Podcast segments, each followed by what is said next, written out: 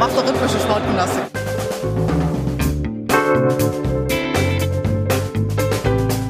Themen rausarbeiten, neugierig sein, ähm, dieses journalistische Brainstorming, wenn man unterschiedliche Haltungen zu gewissen Themen hat, das richtig bis an die Grenzen zu bringen. Ich lebe das zumindest mit und denke da nicht mehr viel, sondern bin einfach da und bin in jeder Sekunde bereit zu reden, zu schildern.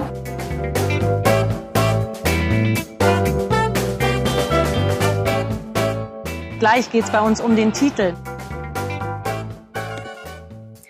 Hallo und herzlich willkommen zu einer neuen Folge von Friff. Frauen reden über Fußball. Hier spricht euer preisgekrönter Podcast. Wuhu! Ja, genau. Ihr habt richtig gehört. Wir haben vergangene Woche den Goldenen Bloggerpreis in der Kategorie Sportblog bekommen. Und wir wollten diese Chance einfach nochmal nutzen, um uns bei euch, unseren HörerInnen, zu bedanken dafür, dass ihr uns hört und dafür, dass ihr toll findet, was wir machen. Denn das Ganze ist nicht ganz so selbstverständlich, wie es vielleicht wirkt.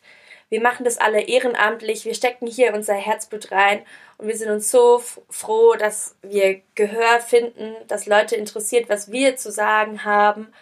Und ähm, es ist auch nicht selbstverständlich, so einen Preis, den es mittlerweile seit 13 Jahren gibt, zu bekommen, die, nachdem man erst zehn Podcast-Folgen gemacht hat. Denn richtig, ihr hört heute hier die elfte Podcast-Folge.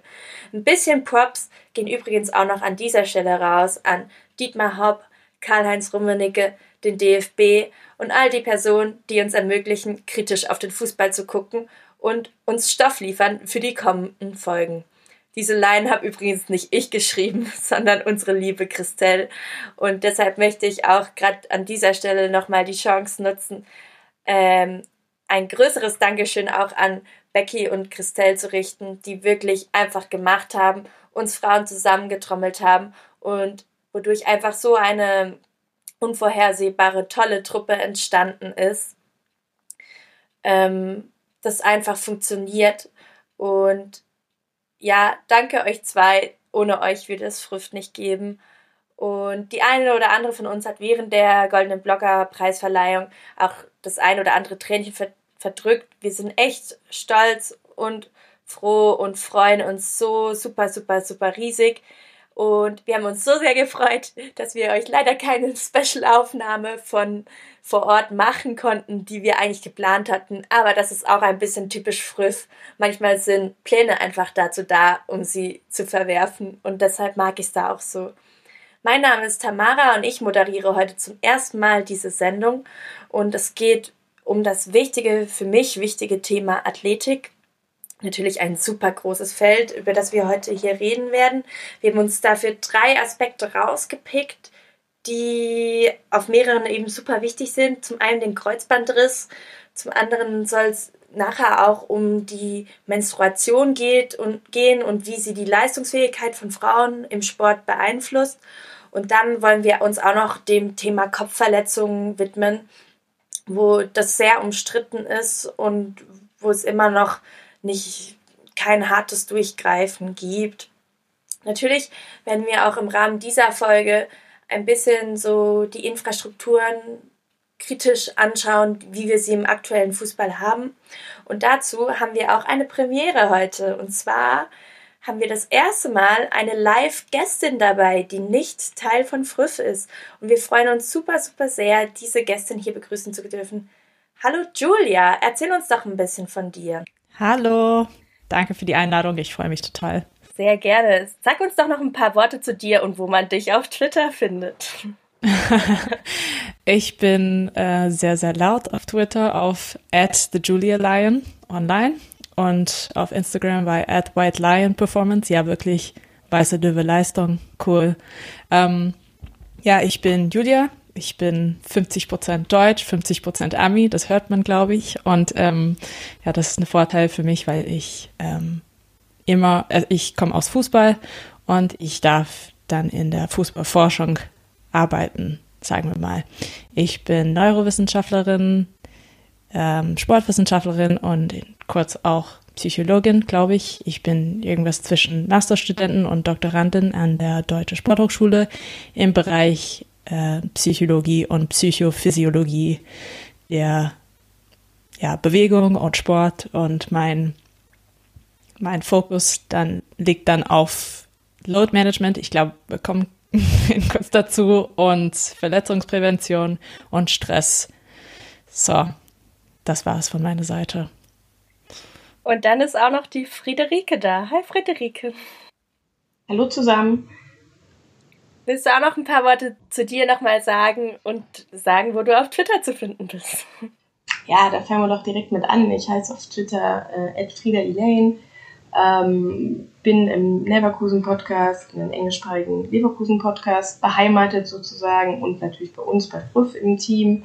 Ich bin äh, vom Beruf Ärztin, bin allerdings Urologin und habe jetzt so in meinem Berufsalltag mit Sportverletzungen quasi nichts zu tun aber wollte heute gerne heute mit aufnehmen, weil mich die Folge natürlich total interessiert. Und genau. Und dann zu guter Letzt, last but not least, eine Stimme, die wir schon länger nicht mehr gehört werden. Hi Yvonne. Hallo, schön, dass ich mal wieder dabei sein kann nach recht langer Zeit. Und wo bist du auf Twitter zu finden? Und vielleicht noch ein paar Worte zu dir. Ein paar Worte zu mir. Ja, ich bin äh, auf Twitter zu finden unter @polyvalenz. Ähm, gebe ganz gerne da so ab und zu mal was zum Thema Borussia Mönchengladbach von mir.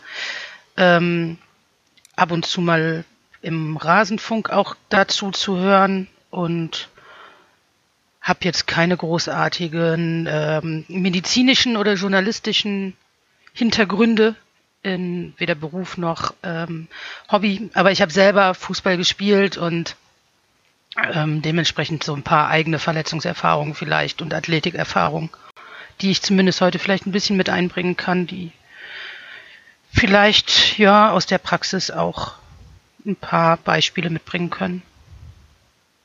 Okay, cool. Vielleicht sollte ich auch noch sagen, wer ich bin. Ich glaube, das habe ich vergessen. Ich bin Tammy von Friff und bin auf Twitter unter @lögli zu finden. Und das ist nämlich das nächste erste Mal. Ich moderiere heute die Sendung zum ersten Mal alleine. Und das hat auch einen besonderen Grund, weil das Sendungsthema mir extrem am Herzen liegt. Und um vielleicht einen Frühflix zu geben, äh, in, auf unserer Trello-Karte zu dieser Sendung steht, Kreuzbandrisse ist voll mein Ding. Zitat von Tammy, das ich tatsächlich so beim Früff-Treffen, glaub, von mir gegeben habe. Und eben, um nochmal zusammenfassend zu sagen, eben heute soll es um Athletik gehen, aber auch eben um die Unterschiede bei Männern und bei Frauen und Verletzungsproblematiken im Fußball.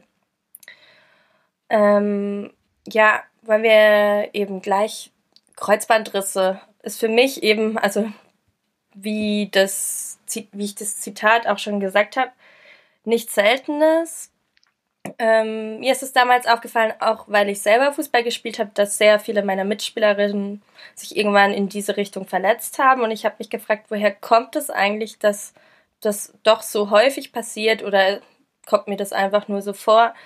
Und habe dann irgendwann angefangen dazu zu recherchieren und bin dazu auch fündig geworden, dass Frauen da deutlich häufiger betroffen sind als Männer.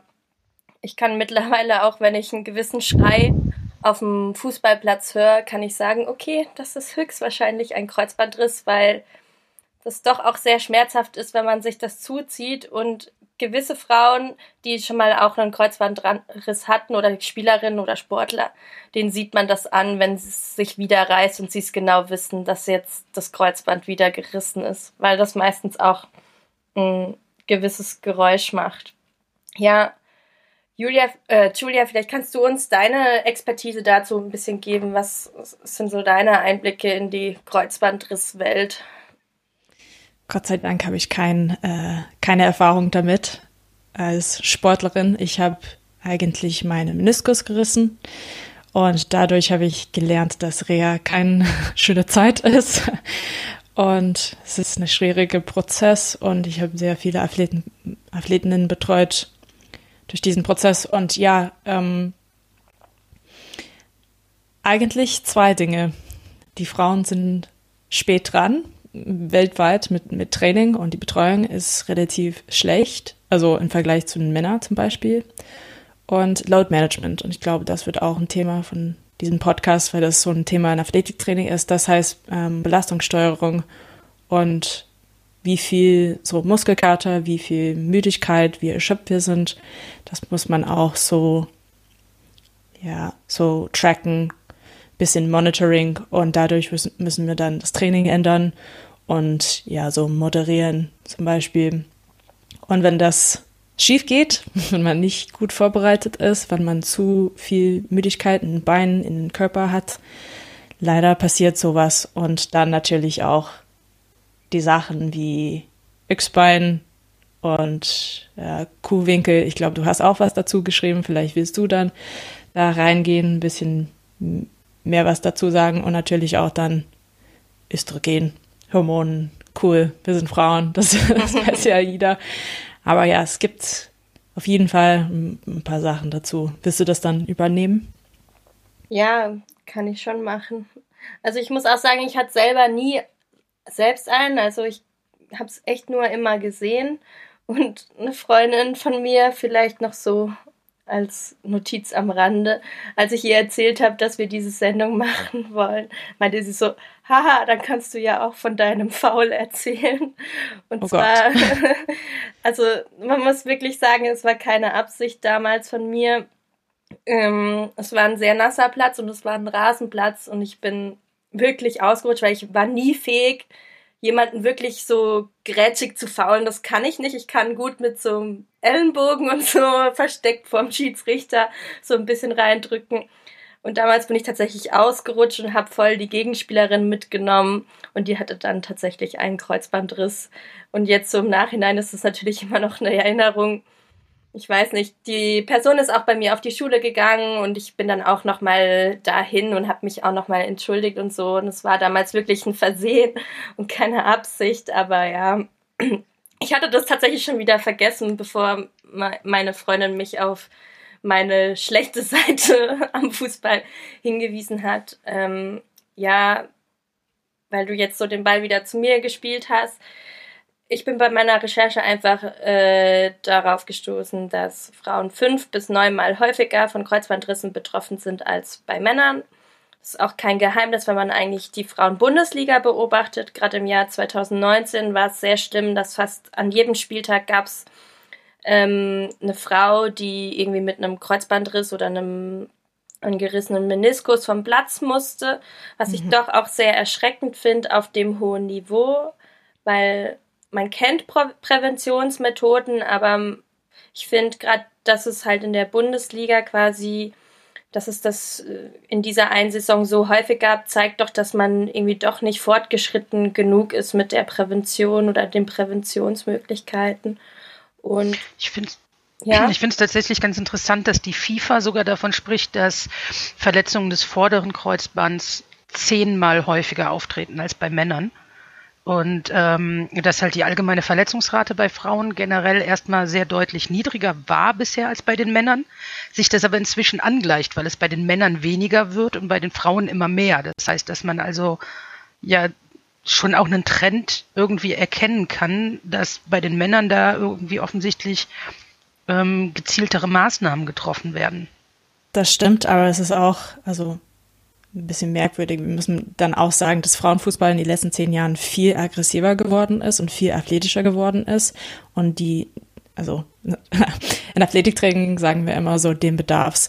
Die Bedürfnisse sind komplett anders als vor so 10, 20 Jahren. Also natürlich sind die Statistik jetzt, jetzt ein bisschen anders, aber kommt dann wieder so Belastungssteuerung und Training. Es ist nicht nur so Prävention, aber was wir dann im Alltag machen müssen, um, ja, wir sind einfach behind im Training in Bundesliga, leider schon. Wie, wie kommt behind. es denn, Julia? Also wie kann das sein, dass man eigentlich hinterher ist?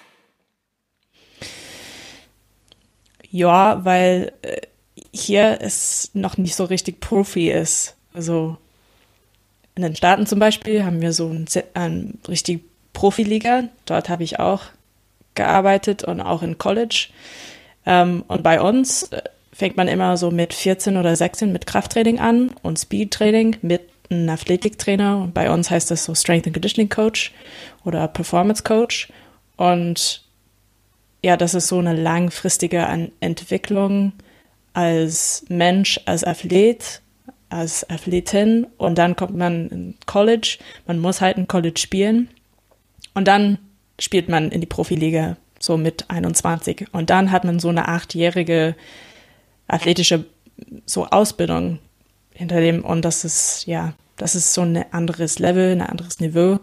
Und ich betreue auch Einzelspielerinnen im Moment ganz viel. Ich habe keine richtige Mannschaft, sondern ich habe meine eigene Firma, genau. Und ähm, ich betreue viele Spielerinnen, die mit 25 nicht die richtige Bewegungen machen können. Also die haben keine, die haben das noch nicht gemacht. Und das ist, das ist schade.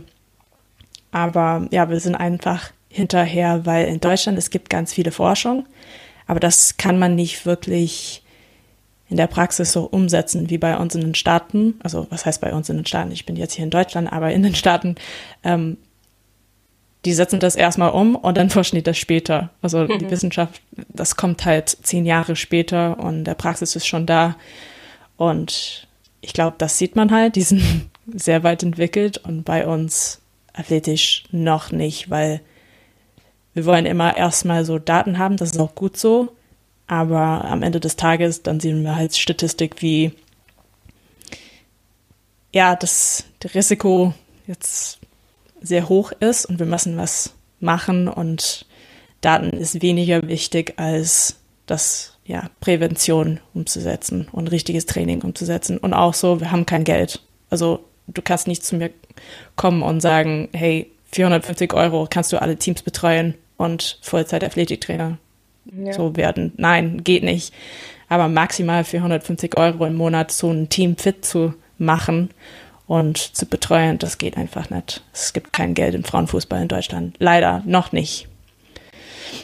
Also, wenn ich es richtig verstehe, müsste das Athletiktraining noch ausgefeilter quasi werden oder mhm, abgestimmter genau. auf die Einzelspielerin dann auch wahrscheinlich oder? Also leider ist es jetzt so, dass die Einzelspielerinnen bezahlen müssen. Also die zahlen mich, ich bekomme mhm. Geld von Einzelspielerinnen, weil die schlechte Betreuung haben im Verein. Auch wenn die so eine Athletiktrainer haben. Die sind entweder verletzt und dann brauchen was anderes von mir, so Reha, oder die sind einfach unzufrieden oder die haben in College gespielt in den Staaten und sehen, hey, das ist scheiße hier, was wir hier machen. Ich will was anderes machen oder ich brauche Schnelligkeit, ich brauche Power, ich brauche mehr Kraft, ich bin, keine Ahnung, ähm, dann suchen die was aus und dann müssen die selbst bezahlen. Und das ist, das ist schlecht. Das soll einfach nicht sein. Die verdienen sowieso kein Geld. Wieso sollen die dann 100 Euro im Monat ausgeben, so einen Athletiktrainer zu haben? Ich nehme nehm an, da hinzu kommt dann auch noch, dass eben alle nicht nur, also alle Profispielerinnen nicht nur trainieren, sondern meistens auch noch einem Job nachgehen. Also das ist schon ja. noch größtenteils so. Das heißt, man muss die Trainingsbedingungen dann ja auch äh, dahingehend anlehnen, was man, also ich gehe zum Job und ich trainiere nebenher, nicht so wie bei den Männern im Profisport, die halt wirklich hauptsächlich nur trainieren und somit allumfassendes Training haben können. Ja, genau. Wie gesagt, mit diese Belastungssteuerung. Es ist viel einfacher, sich zu regenerieren, wenn man nichts zu tun hat. Einfach Training zweimal im Tag vielleicht und dann so 21 Stunden am Tag im Bett verbringen oder am Couch oder mit Netflix oder dann hat man auch so Physiotherminen, Arztterminen, alle Möglichkeiten und ähm, ja, ich betreue viele Spielerinnen oder kenne viele Spielerinnen, die entweder an der Uni sind, so Prüfungsstress, Familienstress, Jobstress äh, und dann auch Training. Das ist ganz viel Stress, weil Stress ist einfach Stress. Es ist kein Trainingsstress, es ist ein anderer Stress und dann ähm, Schlafmenge ist eine andere Stress. Stress für den Körper ist einfach Stress und das müssen wir so so einschätzen und ähm, unser Training dann ändern. Und wenn man zu gestresst ist, das, das ist halt Müdigkeit. Und was kommt nach Müdigkeit? Verletzungen. Ja. Ja, ist eigentlich traurig, weil ich glaube schon, dass die Vereine wissen, dass man gerade da auch, also gerade in dieser Kreuzbandriss-Thematik, aber allgemein bei Prävention von Verletzungen einfach Probleme hat, die man aus dem Weg schaffen muss. Und eigentlich ist es schade, dass es wohl doch immer noch nicht in der Bundesliga in Deutschland auf dem Niveau ist, auf dem man das gerne auch hätte, dass das angegangen wird. Es kommt. Ich glaube, in den nächsten fünf Jahren, es muss halt kommen, weil wir wollen nochmal Weltmeister werden und ja, für Olympia äh, qualifizieren und das muss halt kommen, weil England macht das auch genauso. Norwegen, was soll ich zu Norwegen sagen? Die haben gerade 4-0 gegen Deutschland verloren, aber Schweden auch. Ähm, ja, man sieht es jetzt, die, best, die beste Spielerinnen, die Top 4 so Nationen, die machen alle, die machen es schon. Und wir sind behind. Es kommt aber. Und eine brennende Frage, die ich dazu noch irgendwie hatte, ist man auch hinterher, weil quasi das Training, Training halt dann wirklich nur so eher auf den Mann als Sportler ausgelegt ist bei Sport und gar nicht auf Frauen selbst oder ist das eher eine falsche These? Ähm, teilweise schon. Also ich kann auch, ich kann auch zugeben, dass äh, Training bei den Männern nicht immer gut ist. Das habe ich auch gesehen. Aber bei vielen Mannschaften, also die haben, die haben so viel Geld im Verein, die können die beste, beste Wissenschaftlerin, beste Trainern reinbringen und ja, wirklich weltweit. Also zum Beispiel bei Hoffenheim, die Männer trainen, dürfen wirklich alles haben und trainieren dann wirklich gut. Eintracht auch, ähm, Gladbach auch. Und die Frauen, die haben so ein Typ, der da steht und sagt, ja, mach dann zwölf Wiederholungen und ciao. Und es ist nicht so strukturiert, wie, ähm, wie es sein soll. Und das nicht zu sagen, dass die Athletiktrainer schlecht sind, das ist es einfach nicht. Die haben eine, aber leider, ja, zu, keine Ressourcen und keine Zeit, sagen wir mal. Wenn man denn genügend Ressourcen hätte, was wäre denn dann so das, also ist, ist dann die optimale Angehensweise. Man hat möglichst viele Trainer, die sich um gewisse Dinge kümmern. Also ich bin da kompletter Laie auch so. Ich kenne halt nur Amateursport. Mhm. Oder was ist so das Perfekte eben so für die Prävention von Verletzungen? Vielleicht am Beispiel Kreuzbandriss oder so. Ähm, also Kreuzbänderrisse zum Beispiel wissen wir, soll ich erstmal sagen, wir wissen, dass durch Training, vor Oberschenkel und äh, also hintere Kette, das heißt Gluteus, Gluteus medius, also lateral und ähm, Oberschenkel, so hintere Seite, Beinbeuger und auch Rücken. Dadurch kann man das nicht wirklich, wir sagen so immer Injury Reduction und nicht so Injury Prevention. So Prävention ist vielleicht die falsche, falsche Worte. Kann halt ähm, reduzieren vielleicht.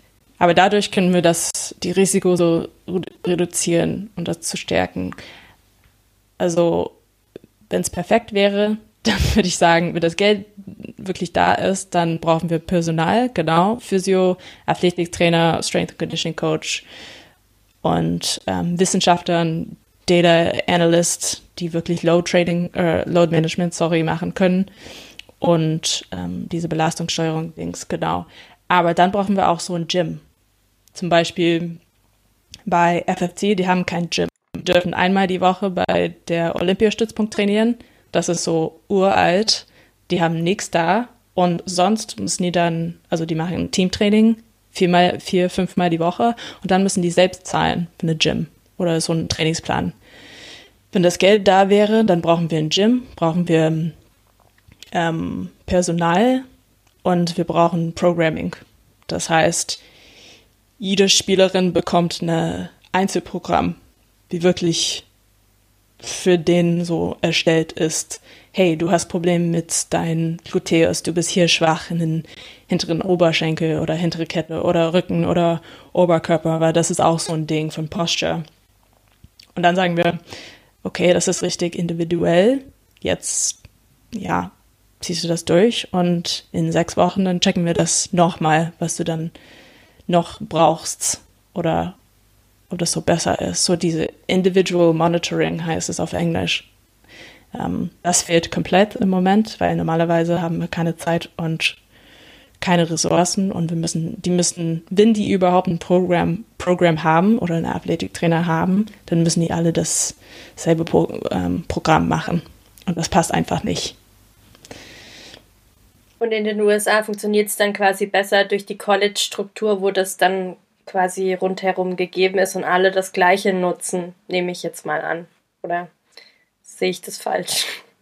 Ähm, teilweise schon. Also die haben alle Einzelprogramming normalerweise. Die haben auch Zugang zum Gym, zu einem riesen Athletic Facility, normalerweise, also Division 1, Division 2, die ersten zwei Ligen, oder Liga 1, Liga 2. Und dann bei den Profis, bei den NWSL, alle Nationalspielerinnen bekommen ein Einzelprogramm von der Nationalmannschaft. Also die haben einen Fitnesscoach, die alle Nationalspielerinnen betreut. Und das heißt, jeden Tag bekommt man ein Programm von dieser Frau, von diesem Coach. Und man muss das wirklich, ja, und man macht, die machen das im Verein. Also mhm. es gibt auch, jeder Verein hat einen Sportwissenschaftler und einen Strength Coach, so zwei Leuten und manchmal auch so ein Athletic Trainer, das ist ein bisschen anders, so ein Physio Strength Coach Cross. Zwei bis drei Leute im Verein für den Frauen, nur für dieses Training. Und dann haben die, wie gesagt, jede Nationalspielerin hat dann so ein Programm, die, ähm, dass die da machen und dann sagen die diesen, diesen Coach bei der Nationalmannschaft, hey, ich habe das gemacht, das gemacht, so und so viel Gewicht und ähm, Verletzungen null oder Schmerzen Oberschenkel oder ähm, Müdigkeit so, Schlafmangel, ähm, Schlafmangel ähm, Schlafqualität, Ernährung, ja, Müdigkeit, Stimme, ähm, Stimmung, genau. So wirklich Load Management from the top down heißt es bei uns ähm, in US Soccer. So, das ist so hart geregelt, wenn das Sinn macht. Also es ist nicht nur, dass die, die Personal haben, die haben auch Gyms, die haben auch Programming, aber es ist so hart, ja, strukturiert und durchgeführt. Genau. Ja, vielleicht ist es nicht hart, sondern spricht auch ein bisschen für die individuelle Klasse, die man ja auch, also die sich ja zeigt. Ich meine, USA ist unangefochtener Weltmeister und hat auch erst neu, also hat wieder gezeigt, was für eine Klasse sie ausmacht, so bei der letzten WM. Mhm. Da spiegelt sich sicherlich auch wieder, dass man da halt in diesen Trainingsmethoden irgendwie und in der Verletzungsprävention irgendwie weiter ist als andere Länder. Ja, also ich glaube schon. Die Männer sind super schlecht, das stimmt bei den Amis. Aber von Talent, die haben mega viel Talent bei den Frauen. Und wie gesagt, diese achtjährige Ausbildung, ähm, vor man in der Profiliga spielt, ist schon heftig. Und College ist, also Division One College ist quasi das Niveau der Frauenbundesliga. Also es ist ja. wirklich top. Und wenn man schon dort spielt, dann ist es relativ einfach, so Weltklasse zu spielen in der NWSL. Nicht, dass es die beste Liga der Welt ist oder so. Man kann doch auch international spielen, aber die sind fit, das muss ich sagen. Und bei uns in Deutschland, die hatten, die, die haben doch keinen Athletiktrainer. Bei der Weltmeisterschaft, also die haben Patrick, der Co-Trainer, und der hat so ein Specialization Athletik, aber der ist doch kein Athletiktrainer. Also sage ich nochmal, mhm. die Frauennationalmannschaft in Deutschland hat keinen richtigen Athletiktrainer, die haben keinen Sportwissenschaftler. Vielleicht jetzt, aber bei der WM 2019 nicht. Das ist ja eigentlich unglaublich, ne? Also wenn man halt hingeht und sagt, in den Bundesliga-Teams, die kleineren Teams, die machen das nicht professionell, wissen wir ja auch, dass halt einige das voll professionell machen, aber die meisten irgendwo nicht. Die haben das nicht okay. Aber wenn es nicht mehr die Nationalmannschaft hat, so, ne? Das ist ja undenkbar, das war mir auch gar nicht so bewusst. Und auch so, dass ich finde es auch ein bisschen unfair, weil ähm, letztes Jahr, ich hasse es wirklich, Namen zu nutzen, vielleicht musst du das so ausbieten, keine Ahnung. Aber Gladbach zum Beispiel letztes Jahr, die haben erste Liga gespielt, die haben auch keine Athletiktrainer gehabt. Und dann fragen wir halt, warum dürfen die nicht erste Liga spielen? Ähm, FC Köln hat vorletztes Jahr keine Athletiktrainer gehabt Jena hat keinen Athletiktrainer. Dann fragen wir, wie immer, warum sind die immer verletzt? Warum haben die keine Nationalspielerinnen? Warum können die nicht die erste Liga äh, Platz halten? Ja klar, die sind unfit. Die haben keine Ressourcen, die haben kein Geld. Das ist keine Priorität für denen. Und ähm, das ist teilweise auch ähm, Mädchen, die 18, 19, 20 sind. Die sollen schon so ja, Training Age, das heißt, wie lange man wirklich ähm, Athletiktraining gemacht hat, die sollen so Training Age 6 sein, mindestens. Und teilweise haben die mit 20 wirklich nur Athletiktraining gemacht. Null. Ähm, ja, und das ist keine Priorität für Vereine oder für viel Vereine. Genau, die erste zehn, glaube ich, haben immer so einen Athletiktrainer, der kommt, manchmal auch eins, der so ähm, angestellt ist. Natürlich nur Teilzeit, so zehn Stunden die Woche. Aber genau, das ist in manchen Vereinen ist es so ein Bachelorstudent, der ein drittes Semester Sportwissenschaft studiert. Und manchmal ist es ein richtig guter Athletiktrainer. Zum Beispiel der Typ bei Hoffenheim ist super. Ähm, gibt, es gibt auch andere Vereine, wo die wirklich schlecht sind. Also es ist wirklich keine, ähm, kein Consistency zwischen den Vereinen und natürlich, äh, es gibt keine Leitung von der DFB, weil wir wirklich keine, die haben keinen Athletiktrainer. So, wie sollen die dann so eine Standard halten, wenn die das überhaupt nicht durchführen? Wie finden das denn jetzt Vereine, wenn du sagst, ähm, dass die Spielerinnen dich ja so als mehr oder weniger Personal Trainer so dazu holen? Mhm. Wie sind denn da die Vereinsreaktionen? Finden die das dann irgendwie nicht ganz so optimal, weil sich eine in Person in das Training ihrer Spielerinnen mit einmischt oder sind die offen? Um, so.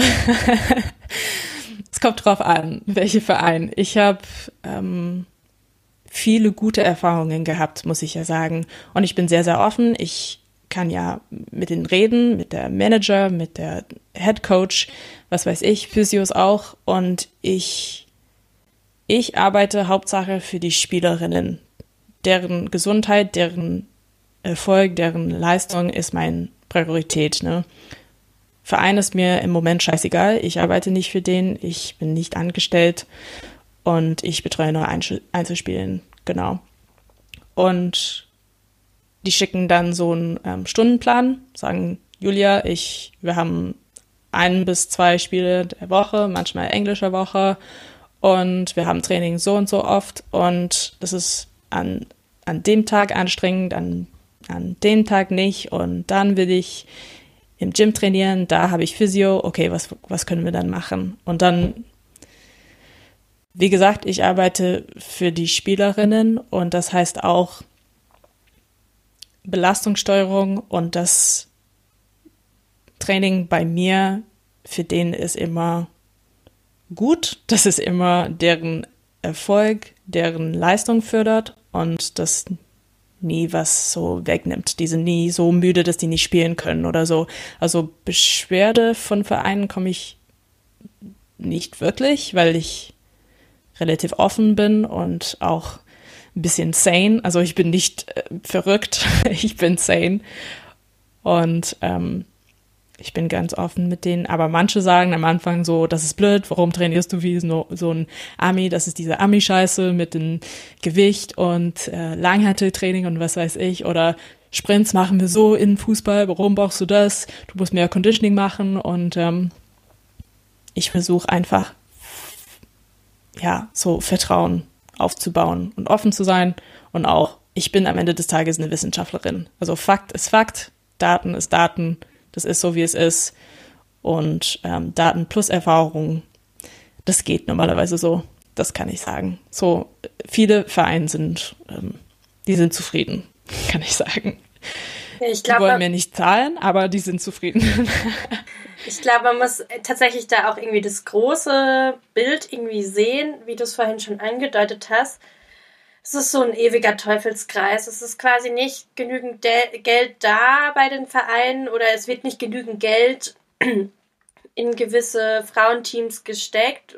Ähm, so dass man nicht dieses allumfassende Training machen kann. Was mir jetzt gerade noch so in den Kopf kam, ist nämlich, äh, häufig ist es bei Bundesliga-Vereinen halt natürlich auch so, dass ähm, hauptsächlich der Trainer angestellt ist und das ist auch wirklich der Trainer, mhm. aber alles, was drumherum läuft, das sind Leute, die irgendwie halt zufällig gerade da sind. Also ein Physiotherapeutin, die halt irgendwie ein bisschen involviert ist und zu der die Spielerinnen gehen können, aber die halt nicht fix Teil des Teams ist, sondern die auch als Physiotherapeutin in der Stadt des Vereins dann auch tätig ist, so zum Beispiel, um das jetzt eben so runterzubrechen. Und so ist es mit ganz vielen anderen ähm, Trainertypen im, in, innerhalb der Mannschaft dann auch, wie zum Beispiel, also äh, beim SC weiß ich schon auch, dass sie einen Athletiktrainer haben bei den Frauen, aber der mhm. hat auch hauptberuflich einen anderen Beruf, so. Also, mhm. also er kennt sich da schon aus und er kommt aus der Sportwissenschaft und alles. Aber es ist halt nicht sein Hauptberuf, Athletiktrainer da zu sein. Und ich glaube, da ist auch irgendwo durch äh, ein Problem, dass man irgendwie eben im Frauenfußball hat, ist man dazu bereit, da mehr Geld reinzustecken, sowas zu präven also Prävention, eben gerade Kreuzbandriss ist halt eine sehr schwere, also es geht ja jetzt um alles Mögliche, was man trainiert, aber Kreuzbandriss zum Beispiel ist eine sehr schwerwiegende Verletzung, die einem schnell die Karriere beenden kann, weil man sich da auch echt gut davon erholen muss. Ähm, gutes Beispiel ist da immer noch Kim Kulik, Nationalspielerin, hatte sich einen Kreuzbandriss bei einer WM geholt und sich eigentlich nie wieder davon erholt und hat äh, mit 25 ihre Karriere beenden müssen. Und ich finde. Und jetzt natürlich auch Tabia Kemme. Ja, ja, absolut, genau. Das ist der neueste Fall, stimmt. Und ähm, das ist halt so eine Problematik.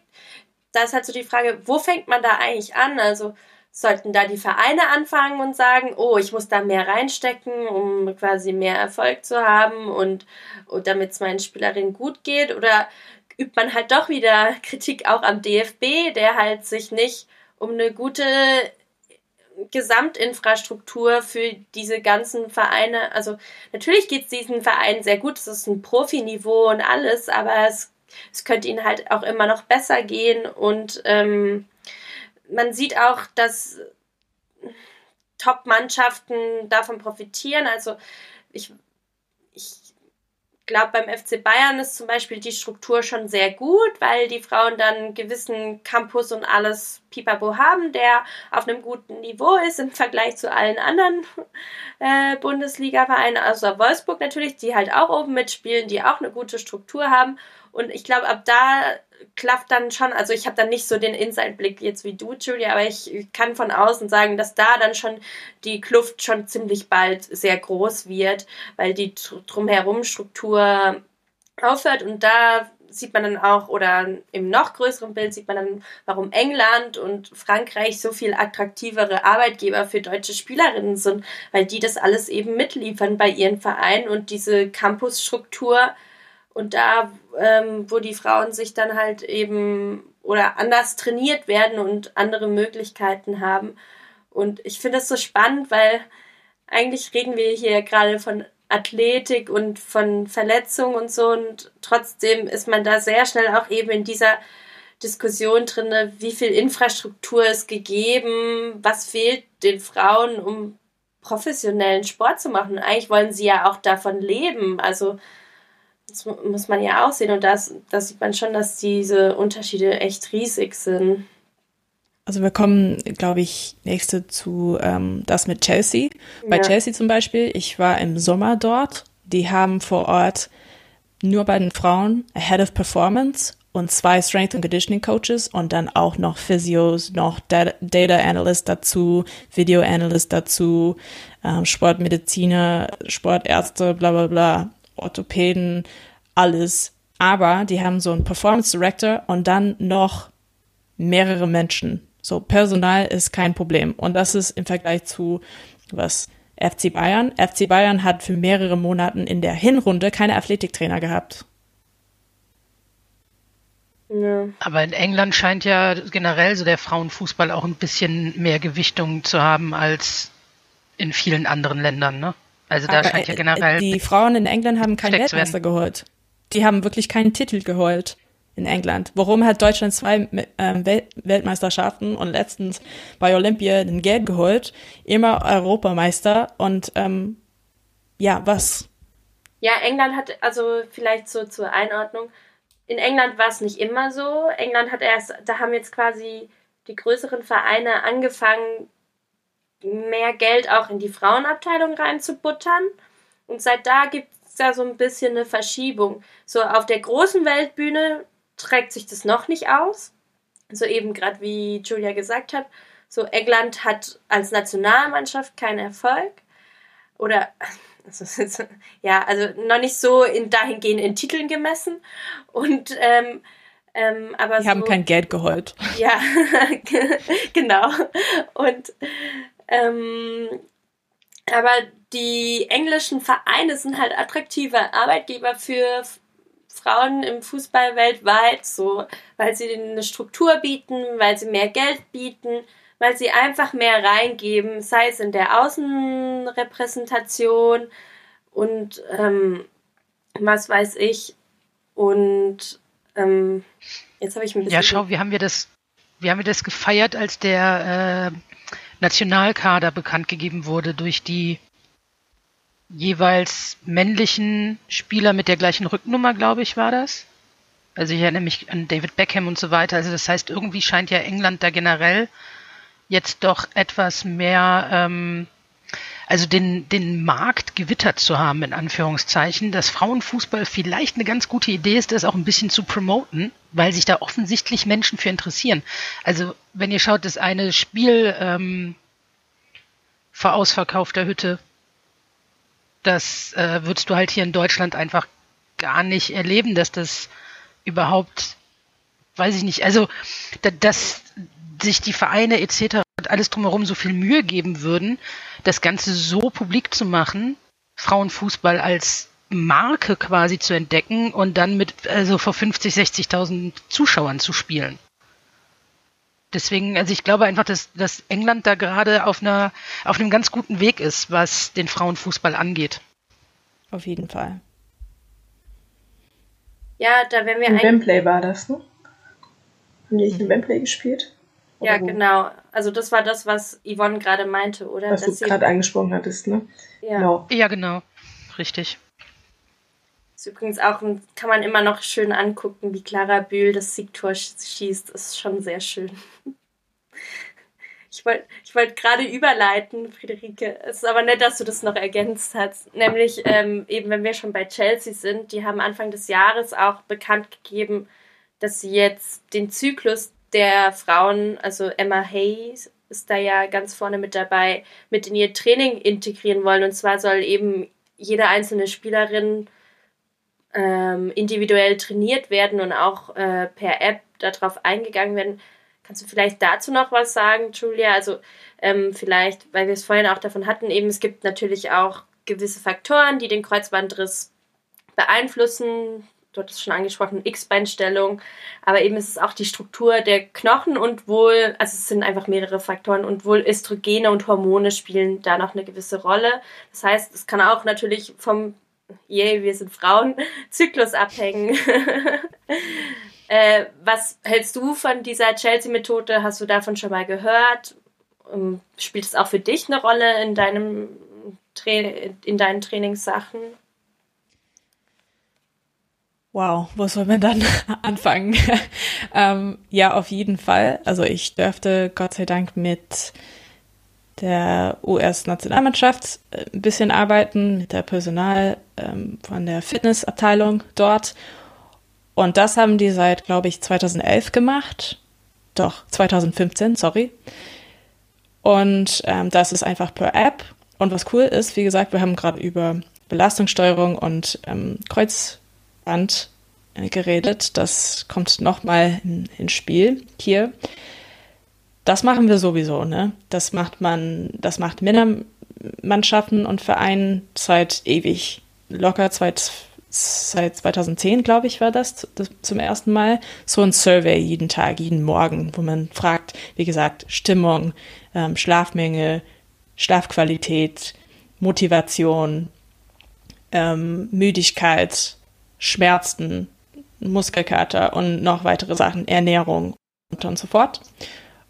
Bei Frauen ist es einfach so, dass wir noch eine, ähm, so Frage drauf habe. Das ist so Periode und was alles dazu kommt und damit kommt. Das heißt, wir können drauf gucken, auf diese, diese Liste von Fragen und diese Daten und sehen, manchmal sind die Frauen so ähm, erschöpft. Äh, so Woche 1 im Monat sind drei Frauen erschöpft, dann zweite Woche nicht so erschöpft äh, oder nicht so müde wie vorher, dritte Woche äh, noch stärker, Performance Numbers sind eigentlich besser als Woche äh, 1 und Woche 4 ist schlimmer geworden. Was ist hier los? Die haben drauf geguckt und gemerkt, aha, da ist es und das ist der Zyklus. Und die haben das so formuliert, dass die das einfach per App machen können, mit Symptomen ähm, hinzufügen und ähm, Schlafqualität, wie gesagt, Stress. Und was die herausgefunden haben, ist, also mindestens bei uns in, der, in den Staaten, es gibt vier Phasen und das ist quasi die Wochen im Monat, bisschen, bisschen ähm, länger als eine Woche, genau. Jeder Zyklus ist ungefähr, also es ist sehr, sehr individuell. Das ist 24 Tage bis 38 Tage. Ähm, kommt darauf an, wie gesagt. Und Cycle Length, das ist sehr wichtig zu wissen und das können die dadurch herausfinden. So, Phase 1 ist ähm, so Onset, wenn man, wenn das eine Periode anfängt. Sehr wenig Energie normalerweise, das ist normal, man blutet halt, das ist zu erwarten leider. Und durch Ernährung kann man die Symptome so verbessern und weil es sehr wenig Energie gibt, normalerweise schlaft man halt nicht so gut und dann müssen die, müssen die ähm, so Interventions machen mit, wie gesagt, Ernährung, mit Schlafen, mit äh, Medizin, mit, ähm, mit Training, ein paar Sachen ändern. Phase 2, äh, man muss halt sagen, Phase 1 und Phase 1 und 2, man kann halt gut trainieren, weil Östrogen und Hormonen und so, die sind ein bisschen höher als, als äh, normal und man kann dann gut trainieren, ein bisschen Progress machen und dann Phase 3 und 4, man muss ein bisschen mehr maintainen, so halten und gut regenerieren. So, Phase 1 und 2, genau Phase 2, ähm, Östrogen, ähm, wie heißt es auf Deutsch? Ovulation, das ist äh, Phase 2. Eisprung? Man kann wie, Der Eisprung. genau, Ah, Genau, und das ist direkt vorher, weil das in Phase 3 passiert, also wie gesagt, Phase 1 und 2, die Hormone sind stabil, die sind, man kann gut eine gute Leistung bringen und Progress machen. In Phase 3 Eisprung, genau, Hormones drop, so diesen ähm, und dann kommt das Problem mit Verletzungsgefahr. So, Sleep, sehr schlecht, ähm, Müdigkeit sehr hoch, Sch ähm, wie heißt es, Stimmungsschwankungen und ähm, Mhm. ganz viel so Bloat, Inflammation, Bauchschmerzen. Das ist Phase 3 und Phase 4 und die sind die Tage direkt vor dem Zyklus dann wieder anfängt. Puh, das ist schwer auf Deutsch zu erzählen. Das ist ganz viel Sportmedizin und mehr. Aber ja, so die vier Phasen, genau. Und es ist sehr wichtig in Phase 3 und 4, Belastungssteuerung, weil Verletzungsrisiko ist ähm, höher geworden. Aber das heißt nicht, dass wir Training immer ändern sollen oder dass wir eine so die Leist dass die Leistung so schlimmer macht oder ähm, schlechter macht, sondern wie gesagt Interventions, so mehr Sleep, bisschen mehr vielleicht auch Naps, so Mittagsschlaf oder durch Ernährung was ändern oder vielleicht einfach mehr Regeneration so Richtung noch ein Physiothermin oder noch ein Arzttermin oder nochmal Akupunktur oder was weiß ich. Ähm, genau. Und dadurch können, können, also durch Belastungssteuerung können wir checken, hey, wie geht's? Ähm, mit mehreren Monaten und vor allem mehrere Jahren. Ich glaube, jetzt haben wir vier Jahren, gena- genau 2015. Und man weiß genau, wie das funktioniert, wie lange der Zyklus dauert, äh, welche Symptome im Spiel kommen und ähm, wie man trainieren soll am besten und was man dann erwarten kann. So. Ich fand das ganz interessant früher aus dem, ähm, als ich noch aktiv im, also als ich noch im Reitsport aktiv war, da hatten wir das sehr häufig, dass ähm, Reiterinnen zum Turnier hin ihre Periode verschoben haben, indem sie die Pille durchgenommen haben, weil sie einfach sonst nicht genug Kraft in den Oberschenkeln gehabt hätten, um ähm, auf einem gewissen äh, kompetitiven Level da mitzumachen. Ähm, hast du das im Fußball auch, dass es diese Möglichkeiten gibt? Oder also sinnvoll ist es ja nicht, weil es ist für den Körper halt einfach nicht gut, ne? Aber wenn du halt jetzt genau weißt, okay, ich habe ein super wichtiges Spiel an dem Wochenende und da ist eigentlich gerade schlecht, dann nehme ich halt die Pille durch. Ja, das haben die früher gemacht, so 80er und 90er Jahren. Das ist sau schlecht für den Körper. Das ist sau schlecht. Ähm, diese Manipulation ist überhaupt nicht gut und ähm, die haben auch danach gemerkt, so langsam, also das war halt gar kein Thema in der Forschung, leider nicht, aber die haben gemerkt, dass die Sportlerinnen in verschiedenen Sportarten, das war ganz normal in, in Schwimmen zum Beispiel, und ähm, dass die mehr Probleme haben mit Hormonen später, also auch nach dem Sport ähm, und so, ja, Hormone, Hormonproblemen und dann auch so, wie heißt es, Fertility Problems auch. Also Fruchtbarkeit, ja. Genau. Gott sei Dank machen die das nicht mehr. Das können wir nicht empfehlen. Also ja, du, du, spielst halt gerade als Sportler ja eh viel mit Medikamenten auch schon mal rum. Also Schmerzmittel ist da ja auch ein ganz ja, gern äh, genutztes Problem. Ne? Ja. Also würdest du sagen, das mit der Antibabypille macht man gar nicht mehr? Weil, also das ist schon auch ein Thema, das ich viel oder häufig beobachte.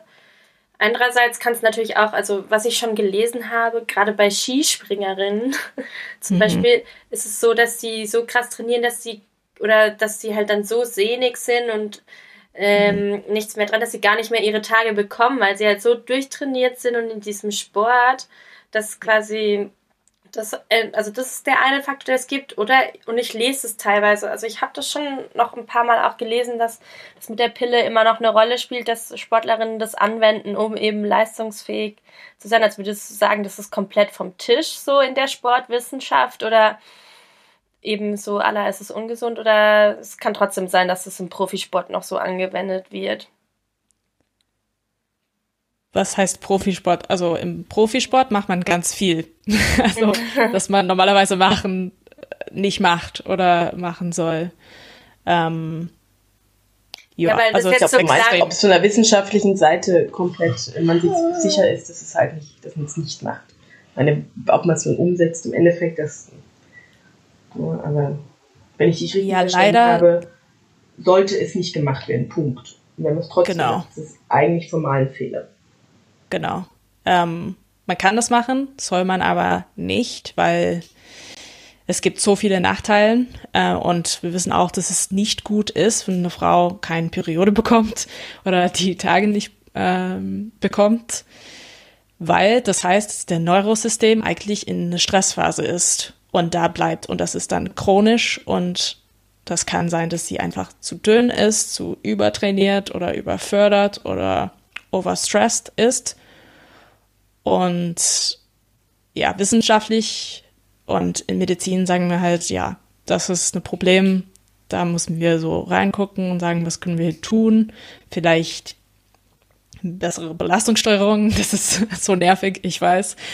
Aber das hat äh, viel damit zu tun. Und ähm, ja, in der Wissenschaft wissen wir, dass es nie gut ist, wenn eine Frau keinen Tage bekommt. Hm. Es ist ist es dann ein Thema, also Menstruation und Sport, das in, in der Wissenschaft häufig vorkommt? Weil so jetzt gerade in der, ja eben, okay. Kannst du vielleicht erklären, also ist man bemüht, dass das noch eine größere Rolle spielen wird oder nicht? Weil, also eben in der Berichterstattung spielt es halt eben auch kaum eine Rolle bei normalen Medien und das war übrigens beim Kreuzbandriss genauso Ähm, in den USA gibt es da sehr viel dazu, auch Berichterstattung, mhm. aber eben hier in Deutschland kaum eigentlich. Ja, äh, ähm, das ist nicht so mein Bereich. Also ich mhm. kann nicht so viel drüber sagen mhm. und ich soll wahrscheinlich eigentlich nichts dazu, dazu sagen, aber in der Forschung so allgemein, wir sehen jetzt in den letzten fünf Jahren, dass die, das Thema Frau kommt jetzt mehr vor, Gott sei Dank. Weil früher war es so, es war einfach, ähm, also in der Wissenschaft heißt es äh, Probanden n equals Nummer. So n equals so 100 Leuten und es waren 90 Prozent Männer.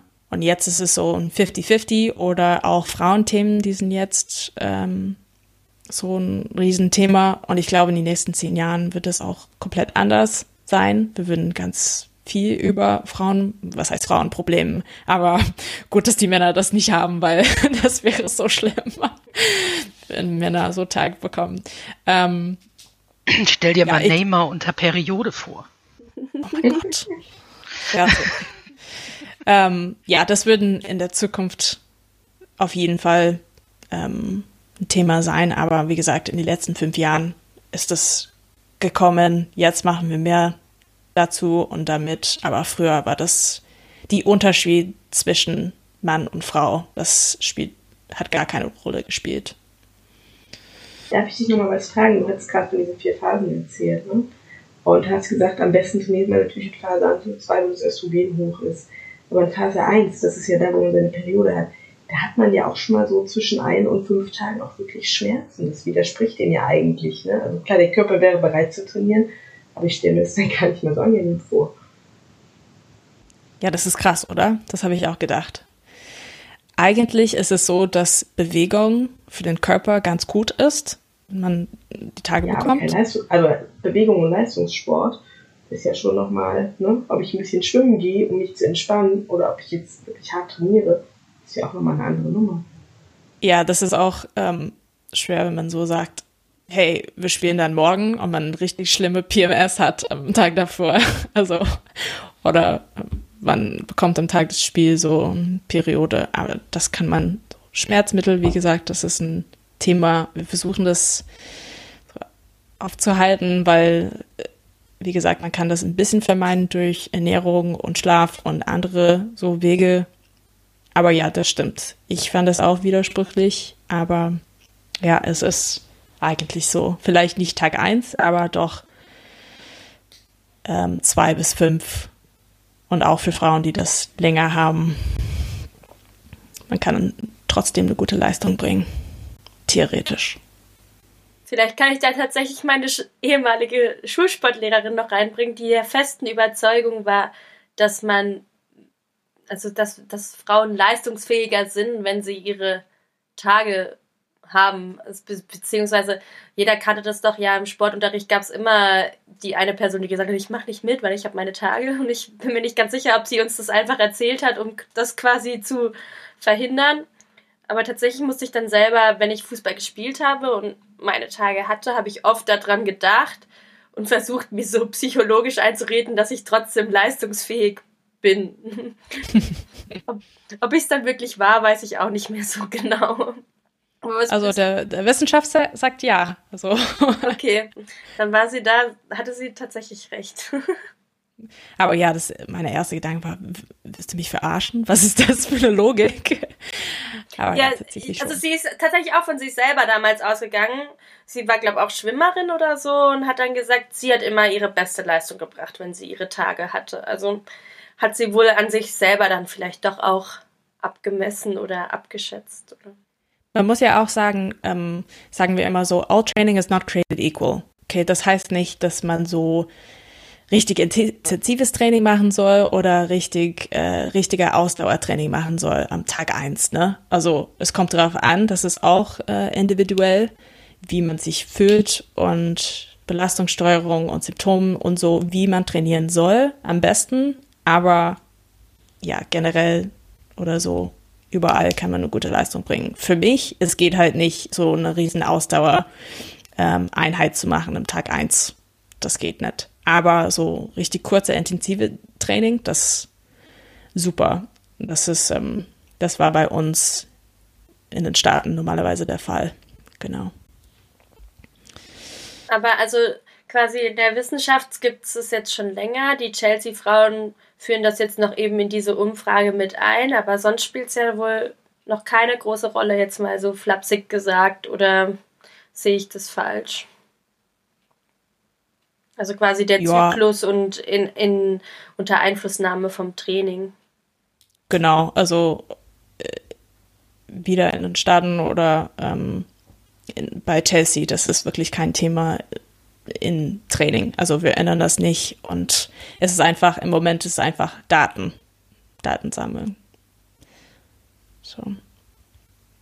Und Interventionen, wie gesagt, also Ernährung, Symptomen, das ist auch sehr viel, also mentale Faktoren natürlich, das war schon erwähnt, glaube ich, aber ja, sonst nicht wirklich. Also Training ändern wir wirklich nicht so oft. Ja, aber trotzdem individualisiert Chelsea ja dadurch wieder das Training für die einzelne Spielerin, was wir ja vorhin eigentlich diskutiert haben, was ja eigentlich gut ist, weil man vielleicht eben durch ein individuelleres Training auch mehr Prävention machen kann. Genau. Ja, auf jeden Fall. Also es hilft alles, wenn man so eine Individu oder so eine Einzelprogramm hat und nicht so ja, 23 Frauen muss genau das machen und nur das. Sorry. Ähm, ja, gibt ein bisschen Flexibilität. Ja, wollen wir vielleicht einfach zum nächsten Thema noch übergehen, das noch auf unserer Liste steht? Ähm, ich kenne mich da gar nicht so gut aus. Vielleicht will die Yvonne mal was dazu sagen. Nämlich, wir wollten auch noch ein bisschen auf Kopfverletzungen um, ähm, eingehen, die ja auch heiß diskutiert sind im Fußball. Und äh, bekanntestes Beispiel natürlich Kramer bei der WM. Und da sind wir ja auch direkt bei Gladbach, bei Yvonne. Ja, ähm, interessant ist halt natürlich nicht nur Kramer. Also aus meiner Sicht natürlich auch Kramer, weil der hat heute schon wieder ins Gesicht bekommen. Der tut einem halt einfach nur tatsächlich sehr, sehr leicht, äh, sehr, sehr leid. Und äh, er wird mit Sicherheit auch später noch, ähm, noch merken, dass er diverse Kopfverletzungen hatte. Das ist schon mal die schlechte Nachricht, das weiß er allerdings mit Sicherheit auch selber. Ähm, generell ist es halt tatsächlich so, dass die Kopfverletzungen bei Frauen im Fußball die zweithäufigste Ver Verletzung überhaupt darstellen. Was ähm, also dadurch allein ja schon deutlich mehr im Fokus sein sollte, als es das tatsächlich ist weil also mit 17 Prozent sind sie die zweithäufigste Verletzung bei Frauen im Fußball. Ähm, generell erleiden Frauen rund zweimal häufiger Gehirnerschütterungen als Männer. Und da haben sich, ähm, es gibt dazu halt eine interessante Studie aus, aus Island, da komme ich gleich gerne noch zu. Ähm, was allerdings bei Frauen auch noch dazu kommt, ist, dass sie nicht nur häufiger Gehirnerschütterungen erleiden als Männer, sondern dass sie halt auch noch ausgeprägtere Symptome dazu bekommen. Und ähm, auch im Schnitt drei bis fünf Tage länger brauchen, bis sie dann wieder auf dem Platz stehen. Und generell ist es halt tatsächlich leider so, dass dass, dass Kopfverletzungen im Fußball einfach nicht oder im Sport generell einfach nicht äh, stark genug eingeschätzt werden. Da werden dann vielleicht, also es gibt in anderen Sportarten halt ein wesentlich deutlich, deutlicheres Concussion-Protokoll, als es im Fußball durchgeführt wird. Und man hat es ja auch gerade jetzt Beispiel Kramer gesehen, zum Beispiel beim WM-Finale, der hätte nie wieder auf den Platz gehen dürfen. Nach, also wer in der Zeitlupe gesehen hat, was da mit seinem Kopf passiert ist, hätte er nicht mehr auf den Platz gedurft. Und trotzdem wird es immer wieder gemacht. dass ähm, das Problem ist zum Beispiel auch vielleicht eine ganz interessante Info am Rande, was, was Gehirnerschütterungen angeht. Und zwar schwankt die Schätzung der Anzahl von Gehirnerschütterungen in Verbindung mit Sport zwischen 200.000 und 3,8 Millionen pro Jahr, weil einfach so unheimlich viele Leute deswegen nicht behandelt werden, nicht ins Krankenhaus gehen oder ähm, die Symptome melden. Und Frauen, also weibliche Sportler, sind eher dazu geneigt, ähm, zu berichten, wenn sie Symptome haben und, und äh, von sich aus anzugeben, dass sie da eventuell gerne noch eine Pause machen möchten, was immerhin schon mal gut ist und tatsächlich eigentlich viel mehr Sportler in allen Bereichen tun sollten. Also es gab eine Kampagne, die hieß äh, Don't Tough It Out. Die ist 2019 ein bisschen durch die Medien gegangen, wenn man es verfolgt hat. Es gab ein sehr interessantes Kurzvideo auch vom isländischen äh, Fußballverband, der eine isländische Spielerin dazu in einem paarminütigen Video auch äh, thematisiert hat, die während eines Spiels eine Kopfverletzung erlitten hat, das aber halt runtergespielt hat, um weiterspielen zu können, aufgrund von ich möchte weiterspielen und Konkurrenzdenken und Ehrgeiz und was weiß ich. Und ist kurz danach ähm, mit einer Gegenspielerin zusammengeprallt und hat dann wieder eine Kopfverletzung erlitten. Und bei ihr ist es tatsächlich so ausgeprägt gewesen, dass sie zwei Jahre gebraucht hat, bis sie wieder auf dem Platz stehen konnte.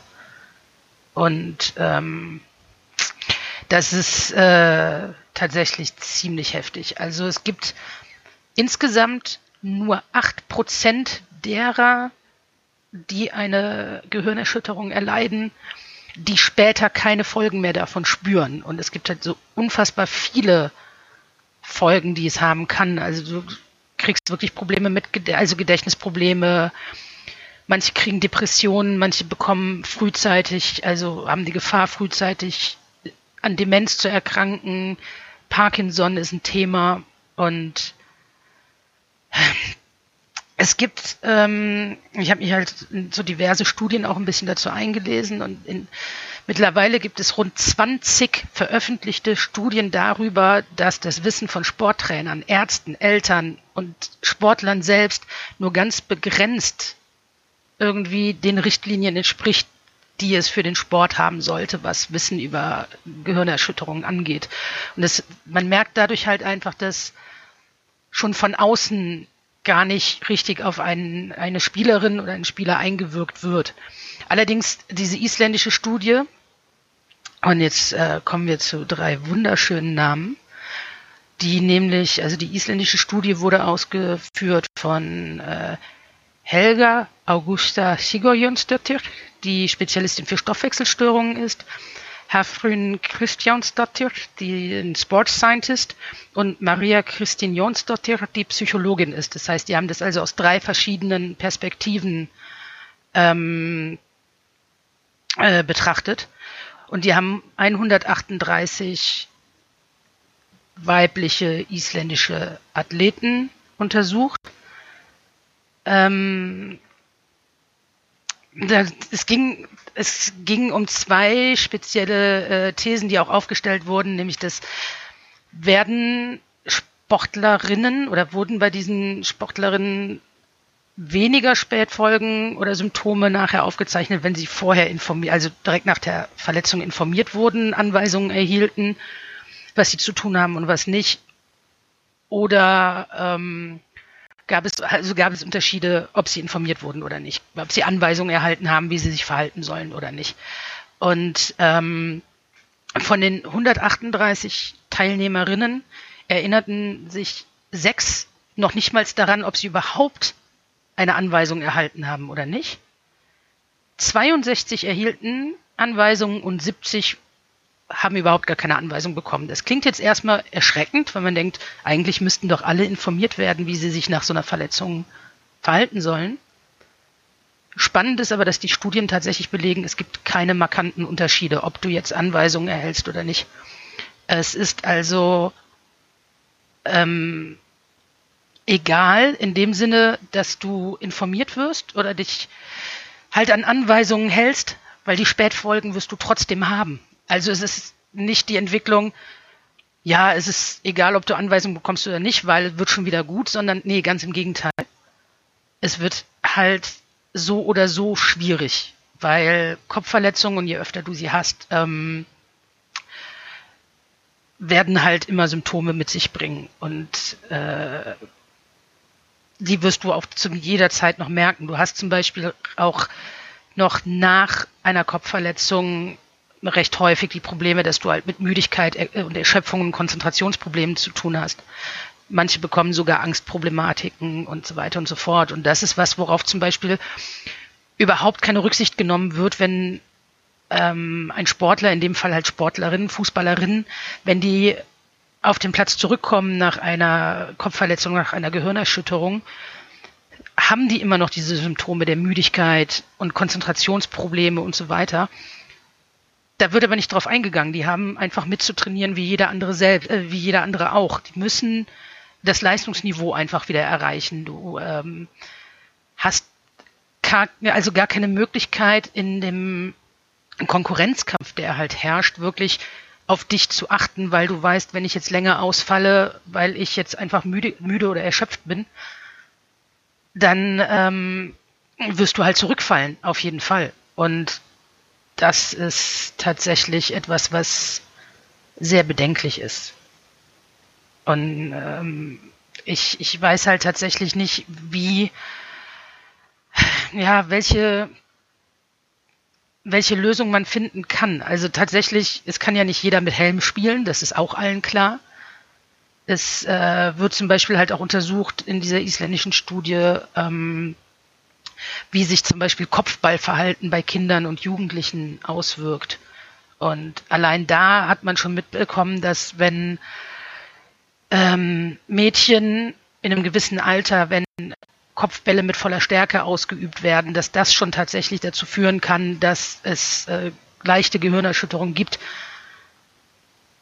Und es ist wirklich sehr, sehr schwierig tatsächlich dann zu sagen, ja gut, dann dürfen halt Mädchen niemals irgendwie oder auch Jungs wahrscheinlich einfach niemals äh, wieder Kopfbälle im Kindesalter ausüben oder sowas. Und das macht das mal klar im Profisport, wenn du halt irgendwas erreichen möchtest. Darf wenn ich was dazu sagen, kurz? Ja, ja, selbstverständlich, selbstverständlich. So, das Gehirn eigentlich ist erst mit 25 Jahre alt voll entwickelt. So, wie wirkt das sich eigentlich aus mit dem Kopf? Also, du hast zum Beispiel, ist relativ alt. Ja, du hast zum Beispiel äh, 70,5 Prozent der sportbedingten Gehirnerschütterungen, äh, also von den Personen, die sich tatsächlich äh, deswegen behandeln lassen, 70,5 Prozent sind im Alter von 10 bis 19 Jahre alt. Und ist das nicht krass? Also es ist noch nicht voll entwickelt. Was, das ist einfach Kopftrauma. Und ja, was halt krass halt. ist, vor, es ist vor allen Dingen halt auch tatsächlich so, dass äh, du halt die Symptome und so weiter, du kannst eine Gehirnerschütterung halt nicht per, per Bildgebung irgendwie auswerten. Ne? Also du genau. gehst halt ins Krankenhaus und sagst, oh Kopf, und dann gucken die, oh nö, ich sehe nichts, das ist gut. Und ähm, du siehst halt auch, wie das wirklich, weiß ich nicht, du hast Fußballerinnen, die da leicht benommen am Boden liegen, die kriegen drei Finger in die Luft gehalten, sagen die richtige Anzahl und dürfen wieder auf den Platz. Genau. Ja, und da sind wir ja auch, also eben, es funktioniert nicht mal im Profisport. Wie soll's, also ich fühle fühl mich da auch gerade richtig mit, weil meine Mutter meinte früher dann manchmal so aus Spaß, ja, mach nicht so viele Kopfbälle, nicht, dass du so viele Gehirnzellen äh, verloren gehen, so irgendwie. Ich glaube, das sagt man sich im Spaß immer so, auch im Amateurfußball.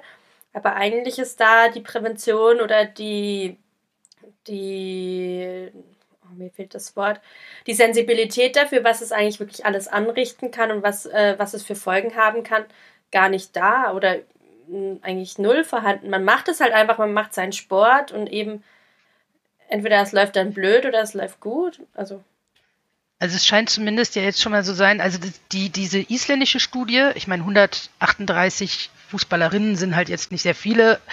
Gut, wenn du jetzt siehst, wie viele Menschen leben in Island und wie viele davon sind weibliche Fußballer, ist das vielleicht mit 138 eine ganz okaye Zahl.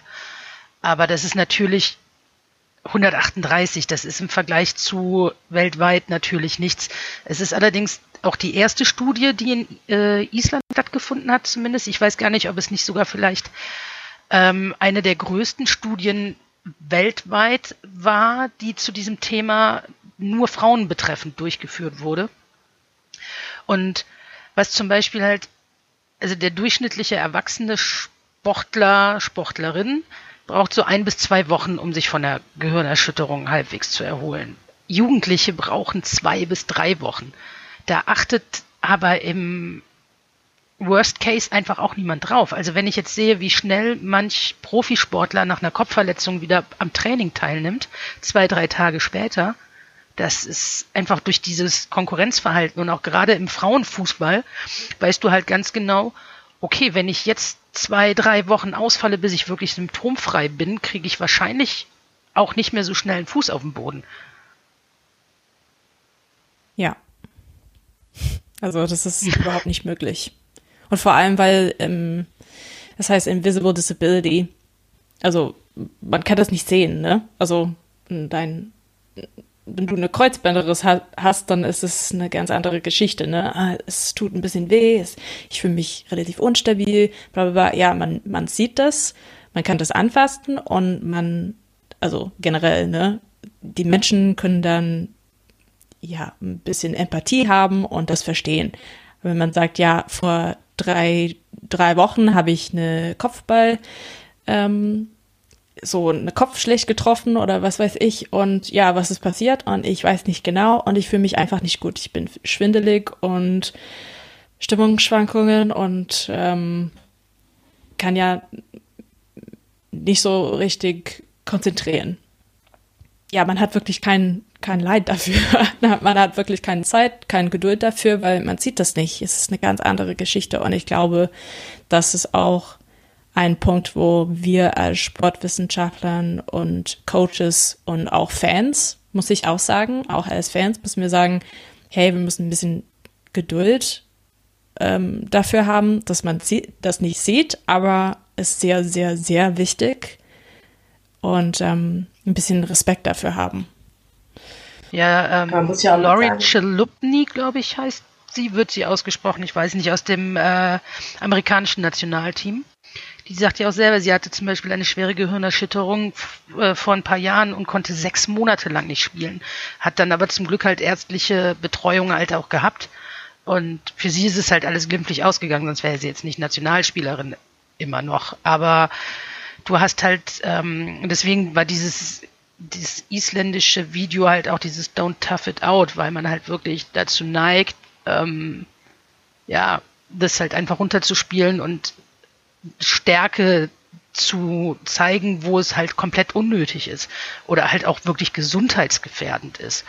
Und dass einfach Frauen da äh, im Sport noch viel, viel stärker, wie halt diese Studien ja zeigen, betroffen sind, also wirklich doppelt so häufig und dementsprechend also nicht nur länger die Symptome davon tragen, sondern halt auch stärkere Symptome und diese halt auch leichter erreichen können, und es funktioniert ja im Männerfußball schon nicht, ein anständiges Concussion-Protokoll durchzuführen. Mhm. Wie krass gefährlich das eigentlich für Fußballerinnen ist, das ist eigentlich sehr erschreckend. Hast du denn eine Idee, warum, bei mir erschließt es jetzt echt sehr logisch nicht so richtig, warum sollen denn, also warum sind sie mehr betroffen? Okay, andere Spielweise und so, aber warum sollen sie denn mehr Folgen haben als ein Mann? Also was ist denn, was soll denn an Frauen bei Frauen eine Gehirnerschütterung anderes ablaufen an Prozessen als bei dem Mann. Hast du dazu irgendwas in der Studie gefunden? Ähm, also man, also dass es häufiger auftritt, ist vor allen Dingen erstmal die Vermutung, dass Frauen halt wahrscheinlich eher einfach dazu neigen, das selbst, also dieses Self-Reporting halt eher durchführen als Männer. Also das, was halt auch dadurch kommt, dass der Konkurrenzkampf auf Profiniveau im Männerfußball halt eher so ausgelegt ist, dass der männliche Fußballspieler halt eher Verletzungen vielleicht verschweigt oder denkt, ich bin halt ein Kerl, ich muss das jetzt runterspielen, halt solche Geschichten. Genau. Und Frauen neigen halt eher dazu, dann zu sagen, so, ey, aber Coach, ich habe echt Kopfschmerzen und ich halte das nicht für eine gute Idee. Frauen sind da, ähm, man sagt, Frauen sind da etwas äh, ehrlicher was ihren Körper angeht und ihr Empfinden angeht, weil sie halt eben doch mehr auf sich achten. Warum das genau tatsächlich jetzt ähm, längere Symptome gibt oder halt auch ähm, stärkere Symptome, hängt halt auch zum Teil mit Hormonen zusammen tatsächlich. Genau, also nochmal so Östrogen, Progesteron, ich weiß nicht, was das heißt, und dann auch Dopamin. Also unser Gehirn ist ein kleines bisschen anders, also Frauen als, ähm, als bei den Männern. Und dieses Spiel mit Hormonen, das ist auch so ein riesen Balance und Kopftrauma, das ändert sich wirklich alles drin. Und interessanterweise muss ich auch ähm, was dazu sagen, diese Symptome. Bei den Frauen ist es normalerweise eher emotional als mit so ähm, Memory-Problemen. Frauen haben ja auch ähm, so Übelkeit und die sind schwindelig und ähm, also allgemein passiert das eher häufiger. So Mental Fatigue, ähm, Brain Fog heißt es auf Englisch. Und ähm, wir dachten, was heißt wir, vor 20 Jahren dachten die, ähm, dass es nicht bei den Frauen länger dauert, sondern die Frauen sind einfach emotionaler drüber, dass die so eine Verletzung gehabt haben. Und am Ende des Tages war das eigentlich eine Symptome von der Gehirnerschütterung. Das heißt Post-Concussion Syndrome haben die gehabt. Und die haben das komplett ignoriert, weil die dachten, die Wissenschaftler dachten, ähm, ja, scheißegal, die sind einfach Frauen, die sind emotional. Und dann haben wir so eine Menge Daten verloren, weil wir dachten, dass die einfach Frauen sind Frauen. Das es kann ja sogar sein, dass du eine Gehirnerschütterung erleidest, ohne wirklich direkt Symptome zu bekommen. Und das macht es ja dann Absolut. halt auch nochmal gefährlicher, ne? weil du dann halt einfach das Gefühl hast, oh, mir geht's jetzt gerade ganz gut und äh, ich Zwei kann Wochen weiterspielen, alles easy. Genau.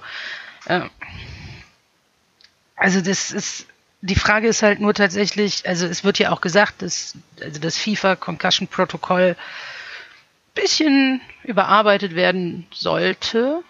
Die Frage ist halt nur, wie kann man, wenn man dieses Concussion Protokoll wirklich besser ausarbeitet, was wichtig ist. Wie gesagt, ein Christoph Kramer hätte im WM-Finale nicht mehr auf den Platz gedurft. Punkt.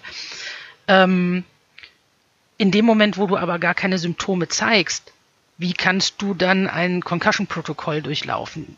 Macht es Sinn zu sagen, Kopfverletzung oder es gab gerade eine Verletzung, die, äh, wo der Kopf mit involviert war, prinzipiell wird dann einfach nicht mehr für diese Person weit, also darf diese Person einfach nicht mehr weiterspielen. Punkt.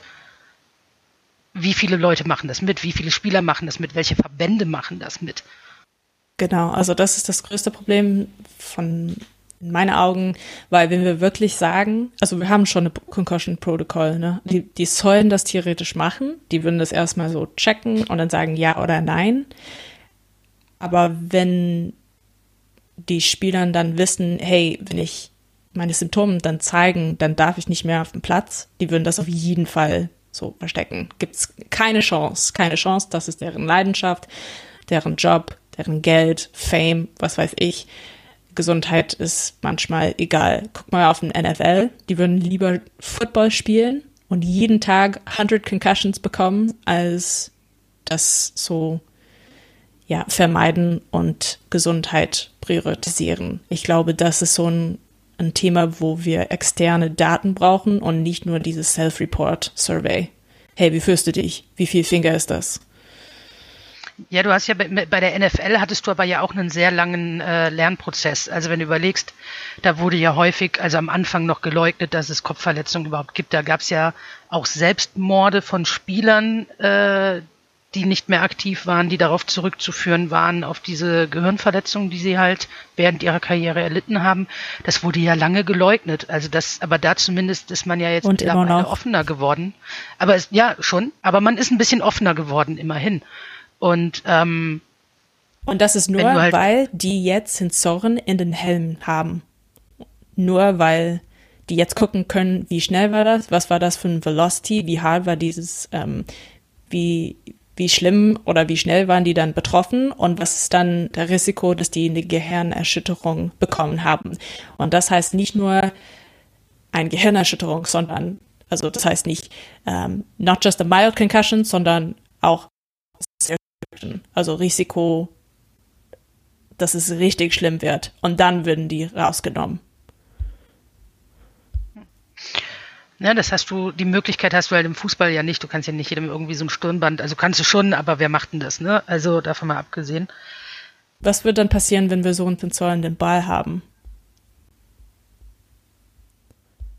Also das, also das, das hilft das ja nicht, wenn ja wir so Kopf gegen Kopf haben, aber genau, so ich sagen. jedes also, Mal, wenn wir dann mal schauen. Ich weiß nicht. Du ich das halt sehr, gerade im Frauenfußball hast du halt die meisten Kopfverletzungen, die tatsächlich ähm, unter Fremdeinwirkung passieren. Also nicht Fremdeinwirkung Ball, sondern Fremdeinwirkung Spieler. Also dass du mit einem Gegenspieler zusammenprallst oder halt genau. mit einem eigenen Spieler zusammenprallst. Und da hilft es halt im, im, im Ball tatsächlich ja nicht. Also du kannst im Grunde eigentlich nur ausschließen, wenn du sagst, sobald der Kopf in eine Geschichte involviert war, ist für die Spielerin, Schrägstrich den Spieler, das Spiel vorbei. Punkt. Und das macht wahrscheinlich niemand mit.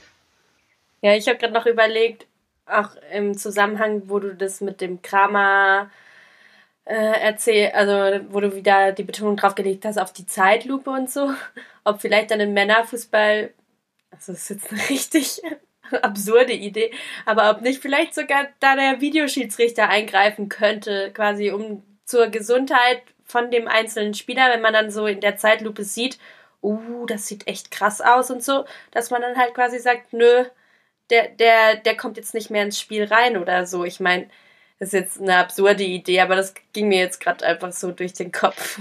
Ja, aber seriously, das ist in dem ja, absurd, weil das ja kein Mediziner ist. Ne? Ja, das, das stimmt. Da. Also du müsstest nicht dann halt Videomediziner einsetzen, aber das ist ja auch. Ja, oder sowas. Ja. Ja, aber nicht nur das. Du hast ja also gerade jetzt diese Kramer WM-Finale-Geschichte, die ist ja wirklich sehr, sehr beispielhaft einfach. Das war ja deutlich, ohne irgendwelche Videoschiedsrichter auch zu sehen, dass es dem Mann einfach nicht gut ging. Also der hat zwar dann fünf Minuten das Spiel seines Lebens gemacht, aber dann war halt Schicht. Und das hast du ja, also das hast du mit Sicherheit als Mitspieler gesehen, was da wirklich passiert ist. Und dann musst du halt als Mitspieler auch hingehen und sagen, ich halte das für keine gute Idee, den Chris jetzt nochmal einzu, äh, wieder aufs, aufs Feld zu lassen, weil eben das und das und so, das sah nicht gut aus. Wie kann das sein, dass halt so eine Geschichte passiert, der wird getestet am Rand, wenn er denn getestet wurde, mit zwei Fingern in der Luft, wird wieder aufs Spielfeld gelassen und fünf Minuten später ist der, taumelt der vom Platz und kann nicht mehr alleine gehen. Also das, sowas, diese Situation darf ja gar nicht erst entstehen. Ich meine, ich habe mich schon oft genug darüber aufgeregt, wie das als Heldentat dargestellt wird, wenn letztens äh, Männerbundesliga Frankfurter Spieler übergibt sich auf den Platz, wird dafür gefeiert, wie toll er noch gespielt hat, dafür, dass er so krank war. Da fängt es ja schon an.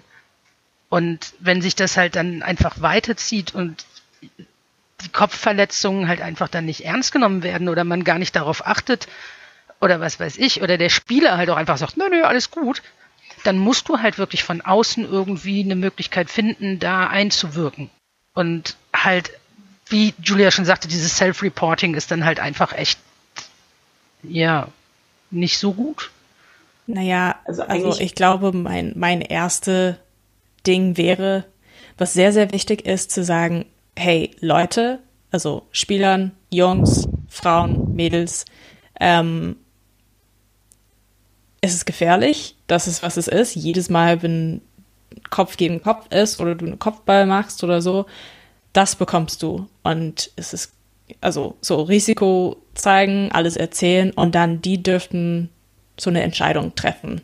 Und für manche Menschen geht das wirklich ums Geld und das Spiel und wie gesagt Leidenschaft und was weiß ich. Und ich finde es auch okay. Aber das muss wirklich eine Entscheidung, deren eigenen Entscheidung ähm, sein und nicht nur, weil die Frauen verdienen halt nichts. Wenn die wirklich ein Gesundheitsproblem oder eine Erkrankung haben oder so schlimme Gehirnerschütterungen bekommen haben, dass die nicht mehr spielen dürfen oder arbeiten können, das ist total unfair, weil die, die keine Kompensierung bekommen haben. Ähm, es soll halt nicht um mich gehen, aber ich habe sechs Gehirnerschütterungen äh, gehabt bis College. Ich habe gerade meine siebte gehabt. In neun Monaten später habe ich immer noch Symptome. Ich bin komplett taub, mein linkes Ohr zum Beispiel. Und äh, in meine ersten Jahren in College haben die mir gesagt, mit meine sechste, hey, es geht dir wirklich nicht gut und mit sechs soll man eigentlich aufhören, weil das ist echt viel so Damage. Das könnte wirklich schlecht sein, wenn du noch mehr bekommst, weil nach sechs geht es immer schlimmer jedes Mal. Was willst du damit machen? Und ich habe dann aufgehört, weil ich wusste, hey, mein Leben ist halt nicht Fußball. Ich würde nie Geld damit verdienen und ähm, ich würde lieber so eine, eine funktionelle Gehirn haben als ähm, richtige Probleme für den Rest meines Lebens. Und ich glaube, man muss einfach ein bisschen Education reinbringen und sicher sein, dass die Menschen, die Athleten wissen, worum es geht, was es ist und was die dann dafür oder dagegen entscheiden. Und dann vielleicht wird dieses Self-Report ein bisschen ehrlicher sein, vielleicht. Was sagt du dazu? Hier, hier in dieser der isländischen Studie, die ähm, inzwischen abgeschlossen ist, zu größten Teilen, aber zumindest wurde da halt auch gesagt, dass ähm, die Auswirkungen eines Kopftraumas im Sport auf die Hypophyse überhaupt nicht untersucht wurden. Also insgesamt wurden halt so zwischen 11 und 67 Prozent, das ist halt eine ganz krasse Zahl, derjenigen, die eine, die ein Kopftrauma erleiden, auch eine dauerhafte Schädigung der Hypophyse halt tatsächlich davon tragen. Und ähm, diese Helga Augusta Sigurjonsdottir sagte dort, die Forschung hat zwar Fortschritte gemacht, aber es gibt überhaupt noch keine internationalen Vorschriften oder Richtlinien für die Leute, die ein Kopftrauma erhalten haben oder erlitten haben. Und wie kann das sein? Also wenn du so eine Zahl hast von 11 bis 67 Prozent, die durch ein Kopftrauma wirklich dauerhafte Schädigungen der Hypophyse davon tragen, tragen, wie kann es dann sein, dass, ich meine, das ist jetzt nicht gerade wenig. Und wie kann es sein, dass es dann immer noch keine internationalen Richtlinien dafür gibt? Also da spielt man doch quasi wissentlich mit der dauerhaften Gesundheit von Sportlerinnen und Sportlern. Aber worauf du ja anspielst, ist, dann müsste man ja den Sport ändern. Da dürften, müssten ja Kopffälle verboten sein oder sowas, weil das Trauma passiert ja schon. Das ist ja, ne, also ja, die Frage vorher war ja eigentlich, was machen wir, wie nehmen wir die Leute vom Platz oder nicht vom Platz, ne? Und Julia, du hast natürlich äh, vollkommen recht, dass, also ich bin da auch bei dir, das sind alles erwachsene Menschen, die müssen das irgendwo selber entscheiden, ja. Aber in dem Moment können die das ja nicht selber entscheiden, wenn die eine schwere Kopfverletzung haben, weil die da nicht diese Weitsicht haben können oder vielleicht auch überhaupt gar nicht klar denken können. Ne? Aber im Nachhinein, wie lass mich nachbehandeln, bla bla bla bla, gehe ich dann wieder zum Training, verschweige ich, dass ich Symptome habe und so, das müssen die selber entscheiden. Ja, das ist ihr Leben, ihr Job. Ne? Aber in dem Moment an der Seitenlinie muss man diese Entscheidung einfach ablehnen. Meine Füße, ja klar, aber dann musst du die Verletzung ja vorher schon vermeiden. Also du musst ja dann vermeiden, dass sie und wie willst du das machen? Das ist ja. Ne? Ja, schon dafür, dass es äh, halt einfach so häufig auftaucht, dass es immer noch keine internationalen Richtlinien gibt. Das finde ich halt einfach. Da müssen sich doch irgendwann mal Menschen drüber Gedanken gemacht haben. Aber eine Richtlinie wofür, wie meinst du? Ähm, für den, ja, es, es, es gibt keine, äh, also es gibt tatsächlich immer noch keine internationalen Richtlinien dafür, wie mit Menschen umgegangen wird, die bereits ein Kopftrauma erlitten haben. Also auch mit ähm, Gehirnerschütterung und so weiter und so fort. Es gibt einfach wirklich keine Richtlinie, wie die Leute betreut werden wie hingegangen wird, die Trainer und so weiter, und, äh, äh, jüngeren Sportlern halt auch die Eltern und so weiter. Da weiß ja keiner, wie gehe ich jetzt mit meinem Kind um oder wie gehe ich mit meinem Partner um, wie gehe ich mit meinem Athleten um, der halt jetzt ein Kopftrauma erlitten hat, weil es halt einfach keine Richtlinien gibt. Die einen machen es so, die anderen machen es so, die anderen sagen, ja, wird schon wissen, was er tut oder was sie tut und das finde ich einfach einen sehr, sehr schwierigen Punkt, dass sich da offenbar nicht auf einer höheren Ebene Gedanken drüber gemacht wurde, ähm, wie mit Sportlern umgegangen werden muss, die ein Kopftrauma erlitten haben. Also naja, wie also oft kann jetzt zum Beispiel... schon Leitlinien, ne? Es gibt schon Leitlinien, wie man durch Schädelhirntrauma mit Kindern und Erwachsenen gibt es verschiedene Leitlinien, wie man damit umgehen sollte. Die Frage, also, ne, es liegt dann irgendwo auch beim Anwender. aber geht schon, aber also es, es scheint allerdings, wie gesagt, es scheinen ähm, keine internationalen Richtlinien zu sein, sondern wie gesagt, es sind dann nationale Sachen. Das heißt, es wird zum Beispiel in USA anders gehandhabt als in England, in Deutschland oder was weiß ich. Und wie, also ich, ich, für mich ist es einfach eine, ähm, Ja, dahingehend jetzt zum Beispiel, wie gesagt, also zum Beispiel Christoph Kramer, der hat ja wirklich das Talent, egal was dem passiert, ist es immer Kopf. Wie oft, also es muss doch irgendwelche Richtlinien geben für Vereine und für Verantwortliche. Was machst du mit einem Spieler, der wirklich jetzt schon das dritte Kopftrauma erlitten hat oder wirklich ein starkes Kopftrauma erlitten hat? Wie gehst du mit ihm im Sport um? Wie trainierst du ihn anders? Oder wann musst du eigentlich auch hingehen und sagen, in dem Moment, wo ich dich jetzt aufs Spielfeld stelle, wird es für dich halt auch, wenn du älter wirst, nicht mehr schöner, wenn du jetzt nochmal einen vor den Kopf kriegst. Und das ist tatsächlich ja nirgendwo verankert. Das scheint irgendwie halt dahingehend die Richtlinie nicht zu geben, was passiert mit den Sportlerinnen und Sportlern, die schon äh, solche Geschichten halt erlebt haben. Wie oft, die kannst du offenbar tatsächlich so oft wie du möchtest einfach immer weiter spielen lassen und egal, vielleicht bleibt er irgendwann mal liegen, steht gar nicht mehr auf. Das, das, da macht sich keiner Gedanken drüber und äh, legt auch nicht fest, wie das im weiteren Karriereverlauf. Äh, Leider haben wir auch sehr, sehr wenig Concussion Specialists auch. Also wir brauchen auf jeden Fall mehr Concussion Specialists und Neurologe und Ärzte, die wissen, was sie machen sollen und wie man mit einem Concussion umgeht oder mit Spielern, die vielleicht einen Concussion bekommen haben. Genau, mit denen müssten die Vereine natürlich zusammenarbeiten. Da muss nicht jeder einen eigenen anstellen quasi, ne? Aber es müsste da oh mein Gott, zentral Geld. natürlich eine Anlaufstelle geben, ne? Oder zentral, wo die Vereine sich dann halt Rat holen. Aber, aber da bist du ja schon wieder bei dem Punkt, wenn die meisten Vereine noch nicht mal für ihr Frauenteam einen Athletiktrainer einstellen. Ja. Dann kannst Und du da schon mal gar nicht drauf hoffen. Nicht, das können wir nicht dafür verantwortlich sein. Also man kann keinen Athletiktrainer sagen, hey, kannst du, kannst du uns sagen oder checken, ob sie, er oder sie eine Gehirnerschütterung hat. Das wäre auch so schlechte Practice.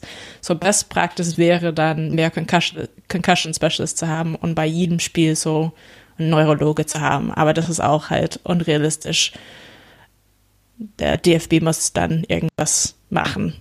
Aber es ist auch was, was ich jetzt wieder persönlich irgendwie auch frustrierend finde, weil ich zum Beispiel auch das Gefühl habe, eben so wie wir das gerade besprochen haben, selbst im Männerfußball fehlt das ja, die sehr ausgebildete Teams haben, sehr professionelle Teams und alles, pipapo, wo wir ja vorhin gesagt haben, Frauen sind da eher hinterher in der Athletik und in der Ausbildung. Und bei der Kopfverletzung scheint es wohl so, dass es ja ein allumfassendes Problem ist, wo eben auch dieses Verständnis fehlt, ab wann ist Schluss, weil man kann es ja von außen nicht sehen. Es ist nicht wie beim Kreuzband, es reißt und man kann halt nicht mehr auf dem Fuß auftreten und es wird dick, ähm, sondern man muss sich da eben auf die Eigenwahrnehmung des Spielers verlassen, der vielleicht eh ballerballer im Kopf ist, weil er es nicht mehr checkt. Jetzt böse, böse oder flapsig gesagt. Und das finde ich schon auch frustrierend. Also klar kann man das nicht, nicht so in der Hinsicht nachfinden, aber wenn wir jetzt quasi feststellen, okay, das fehlt, fehlt es echt an Personal, selbst in, in, auf professionellster Ebene, ist das schon sehr krass. Und eben, ich frage mich dann halt auch immer, wie das wohl dann auch im Amateurbereich auch aussieht, weil da haben wir ja erst recht nicht diese Art von Sanitäterstruktur und weiß ich was oder Ansprechpartner. Und genau da gibt's, also gerade im Amateurbereich gibt's ja auch diese Zusammenstöße und Kopfbälle und so. Also dafür ist man ja dann in diesem Sport auch nirgendwo gefeilt oder so. Es muss ja noch nicht mal im Amateurbereich sein. Guck dir doch an, wie generell im Frauenfußball mit Verletzungen umgegangen wird. Wie oft hast du denn den Fall, dass da wirklich jemand, der schwer verletzt ist, sofort mit einer Trage vom Platz geholt wird? Ja. Das ist was, was uns erst neulich wieder aufgefallen ist oder was auf Twitter auch disku äh, dis diskutiert wurde. Man sieht das in letzter Zeit sehr häufig, dass die Spielerin getragen oder vom so mit den Armen umschlungen um den Hals beim Betreuer, aber dass man gar keine Trage sieht und ähm, ja, weil eigentlich müsste es diese Trage und die Sanitäter vor Ort haben, aber das passiert tatsächlich in letzter Zeit sehr selten.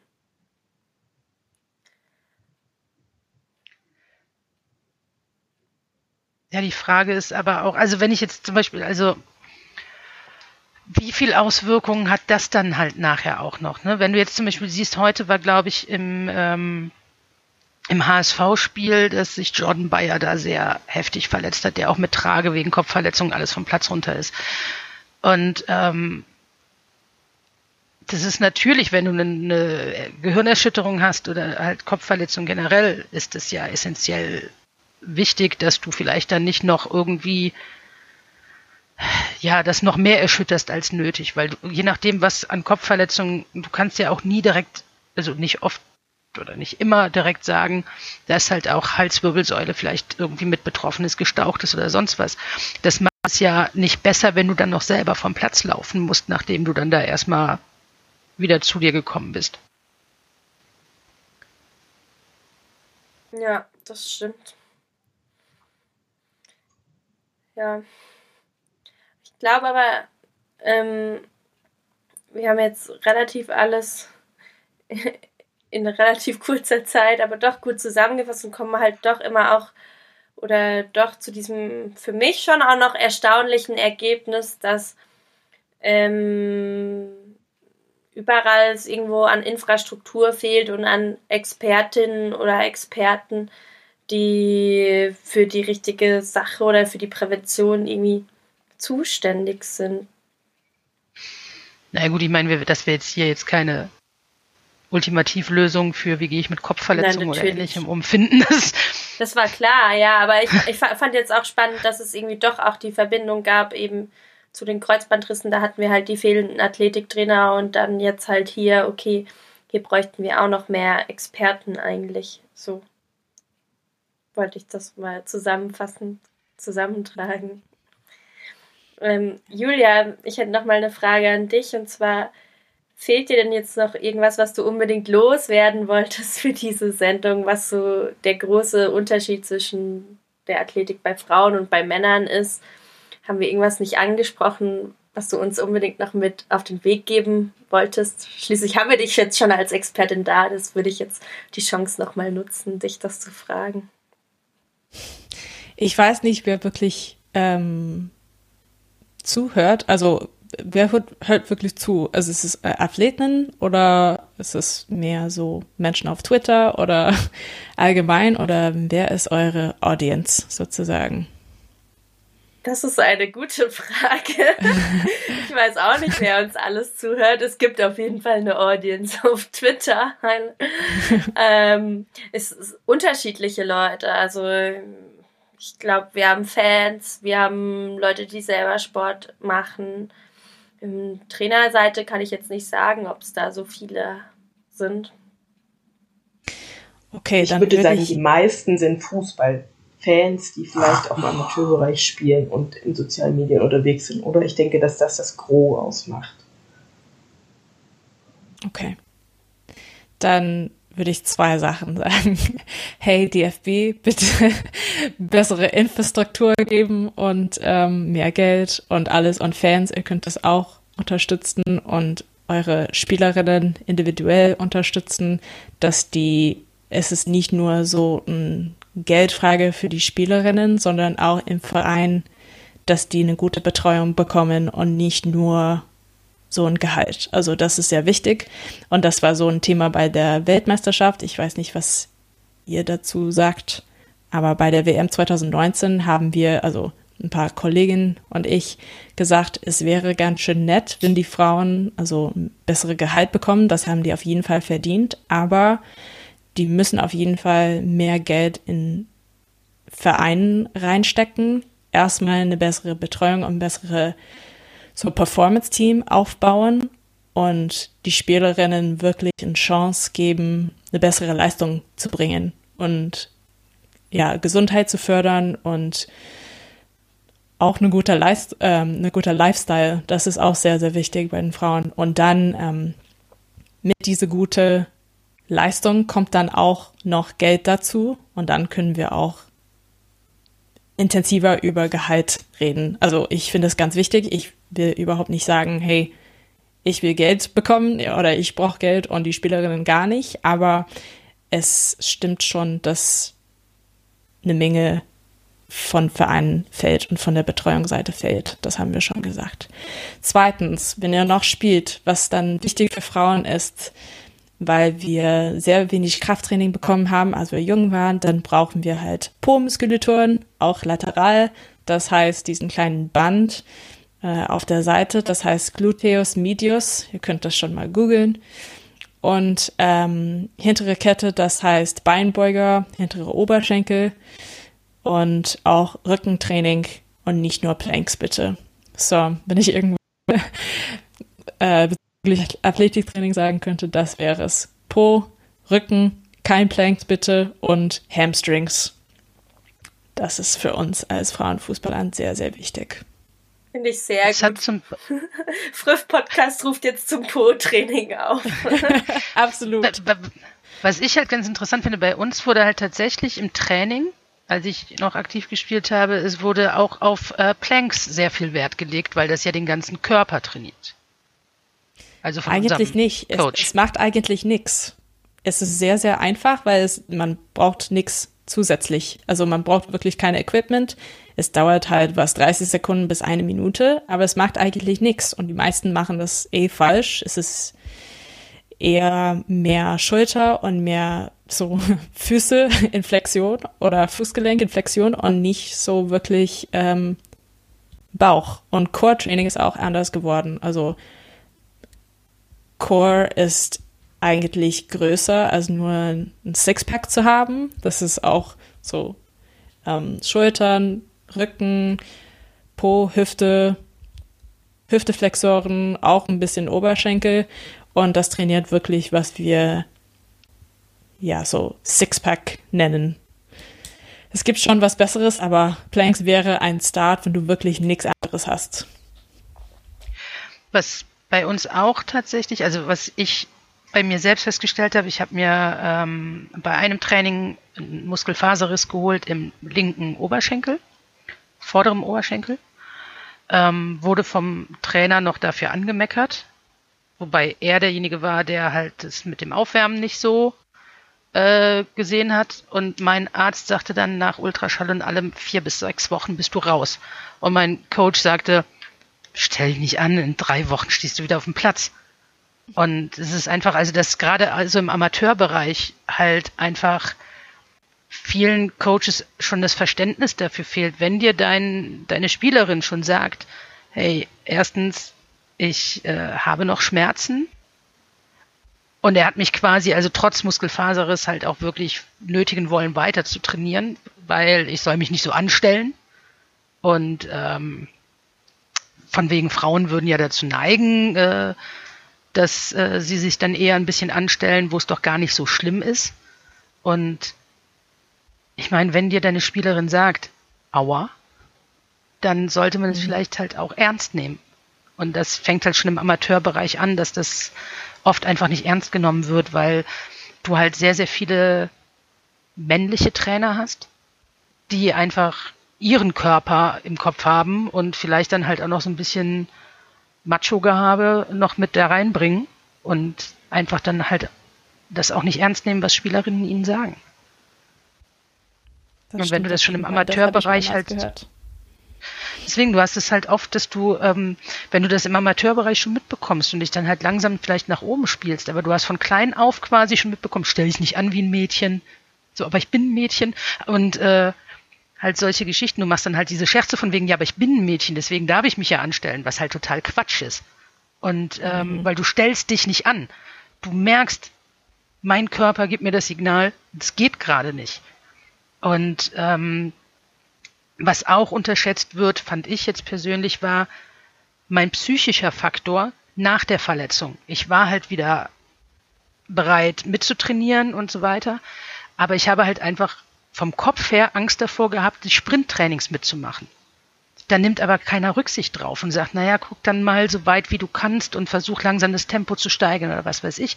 Es wird sofort von dir erwartet zu funktionieren. Und wenn du das, wie gesagt, von klein auf mitbekommst, schon im Mädchenfußball mitbekommst, von wegen stell dich nicht an, das ist doch nur dies, das ist doch nur jenes und was weiß ich, dann nimmst du das natürlich halt auch mit je älter du wirst, dass du das irgendwo im Kopf hast, ah, nicht anstellen und weitermachen und wird schon nicht so schlimm sein. Und, und da fängt es halt einfach an, dass schon die, die Trainer im, ähm, im Frauenfußball halt im Amateurbereich schon tatsächlich viel sensibilisierter sein müssten, was den Frauenkörper angeht und verschiedene Muskelgeschichten angeht und so weiter. Zum Beispiel das das Loch, was ich im Oberschenkel halt habe, in dem Muskel seit dem Muskelfaserriss. Ich merke es, wenn es kalt wird. Wenn ich, wenn ich laufen gehe draußen, das fällt mir schwerer, jetzt noch drei Jahre nach der Verletzung als äh, vor der Verletzung. Und das sind halt einfach Sachen, auf die man auch irgendwie vielleicht ein bisschen Rücksicht nehmen muss. Und da ist aber niemand drauf sensibilisiert. Das ist einfach, ja, Amateurtrainer, also Trainer von Amateurmannschaften, die halt nie sich mit dem, mit dem Körper von, von weiblichen Sportlern auseinandergesetzt haben, sondern nur von ihrem das irgendwie rausprojizieren und das funktioniert halt einfach nicht gleich.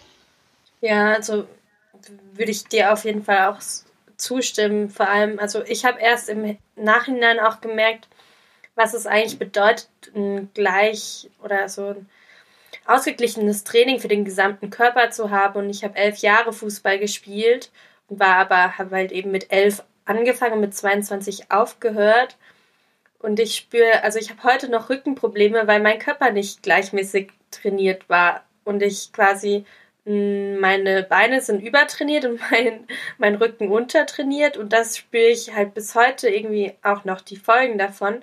Und habe aber in dem Alter, in dem ich selber trainiert hatte, gar nicht verstanden, dass das wirklich sein muss. Und natürlich ist es ja dann auch immer so, dass die Amateurtrainer jetzt nicht je, bei jedem einzeln kontrollieren, wie er jetzt welche Übung macht und ob diese Übung dann wiederum sinnvoll ist für den Körper, muss man dann auch nochmal diskutieren. Aber was ich jetzt auch noch spannend fand, eben dieses, dieser Funktionieren-Aspekt, den du gerade angesprochen hast, man muss ja dann wieder funktionieren. Wenn, wenn man das halt schon im Amateurbereich hat, kann man sich ja vorstellen, wie es dann erst im Profibereich aussieht mit dem Druck in der Hinsicht. Und um auch nochmal den Bogen zu schließen zu unserem allerersten Thema in dieser Sendung, eben gerade bei Kreuzbandrissen ist das halt auch fatal, dieser Druck, wann kann man, also den man sich dann selber macht, man will ja wieder spielen, man liebt ja diesen Sport, man will ja wieder trainieren, man will nicht mehr irgendwann nicht mehr stillstehen, aber gerade die Präventionsphase danach, nach dem Kreuzbandriss ist so wichtig, weil jeder Dritte, der einen hatte, reißt sich auch das Kreuzband im anderen Knie.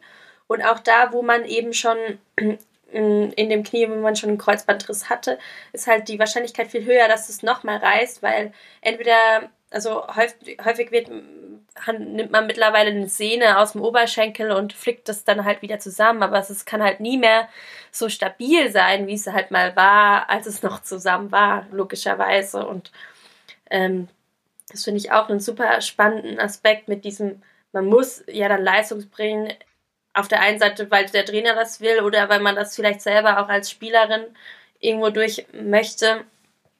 Ähm, ja, das ist schon. Ja, wir hatten eine, wir hatten eine Spielerin im Verein, die hatte ihren dritten Kreuzbandriss. Also zweimal in einem Bein und auch in einem anderen. Also tatsächlich ist es wohl offensichtlich, wenn man anfällig dafür ist, dann ist man es halt auch richtig. Ja. Also es ist einfacher, zu, also mitzubekommen jedes Mal, dass man, also wenn man eins bekommt, dann ja, Reha ist sehr, sehr, sehr wichtig, dass man das richtig durchführt, dass man lang genug wartet, dass man bereit ist, dass man wirklich stark ist und dass man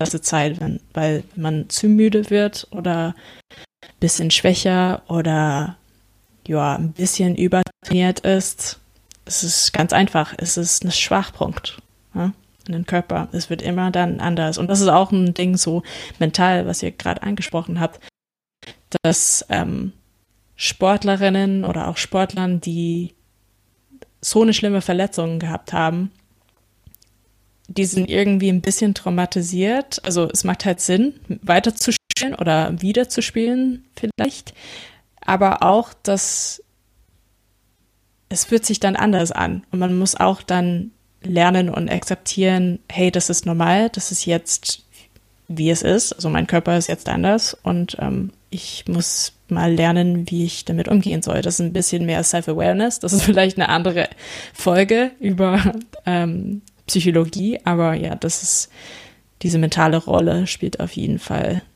mit. Gut, dann würde ich langsam mal so den Schlusspunkt setzen.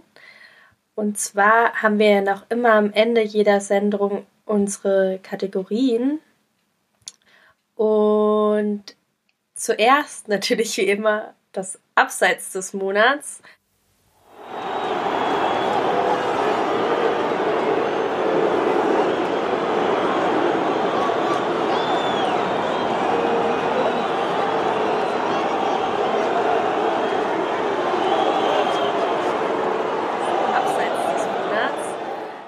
Ähm, da hat sich unserer Meinung nach dieses Jahr, äh, dieses, dieses Jahr im Monat, ups, äh, hat sich diesen Monat Fritz Keller ganz weit oben auf die Liste geschlichen. Und zwar noch mit einer Aussage im Januar, wo er öffentlich meinte, Equal Pay gibt es nicht zwischen der Kreisliga und der Bundesliga und das ist auch derselbe Sport, begründete der DFB-Präsident, warum er Gleichbezahlung zwischen Männern und Frauen im Fußball als schwierig ansieht. Und weiter sagte er auch noch, in unserer Gesellschaft geht es am Ende auch um Leistung. Das, was ich verdiene, kann ich auch ausgeben. Er nennt als Grund für die Ungleichheit in der Bezahlung sei die geringere Nachfrage nach Frauenfußball. Und wir sehen diesen Vergleich ein bisschen als kritisch, weil eigentlich geht es bei Equal Pay, gerade wenn man nach Schweden schaut oder so, um die Gleichbezahlung von Nationalspielerinnen mit der Nationalmannschaft und das quasi, dass man guckt, dass das, was bei den Männern zu viel ist oder was viel da reingegeben wird, dass man das so, dass die Männer auf etwas verzichten, um quasi den Frauen die gleichen bon Bonusse oder Boni zur Verfügung zu stellen. Und ähm, auch seine Aussagen im ZDF-Sportinterview ähm, waren zum Frauenfußball doch eher mau, wo er doch schon so viel versprochen hat, so viel zu ändern. Und dann flanierte er doch lieber über die Freude der Spielerin beim Spiel, was doch etwas komisch und ähm, ideenlos wirkt. Klassiker. Klassik. und den Volltreffer des Monats präsentiert uns jetzt Yvonne.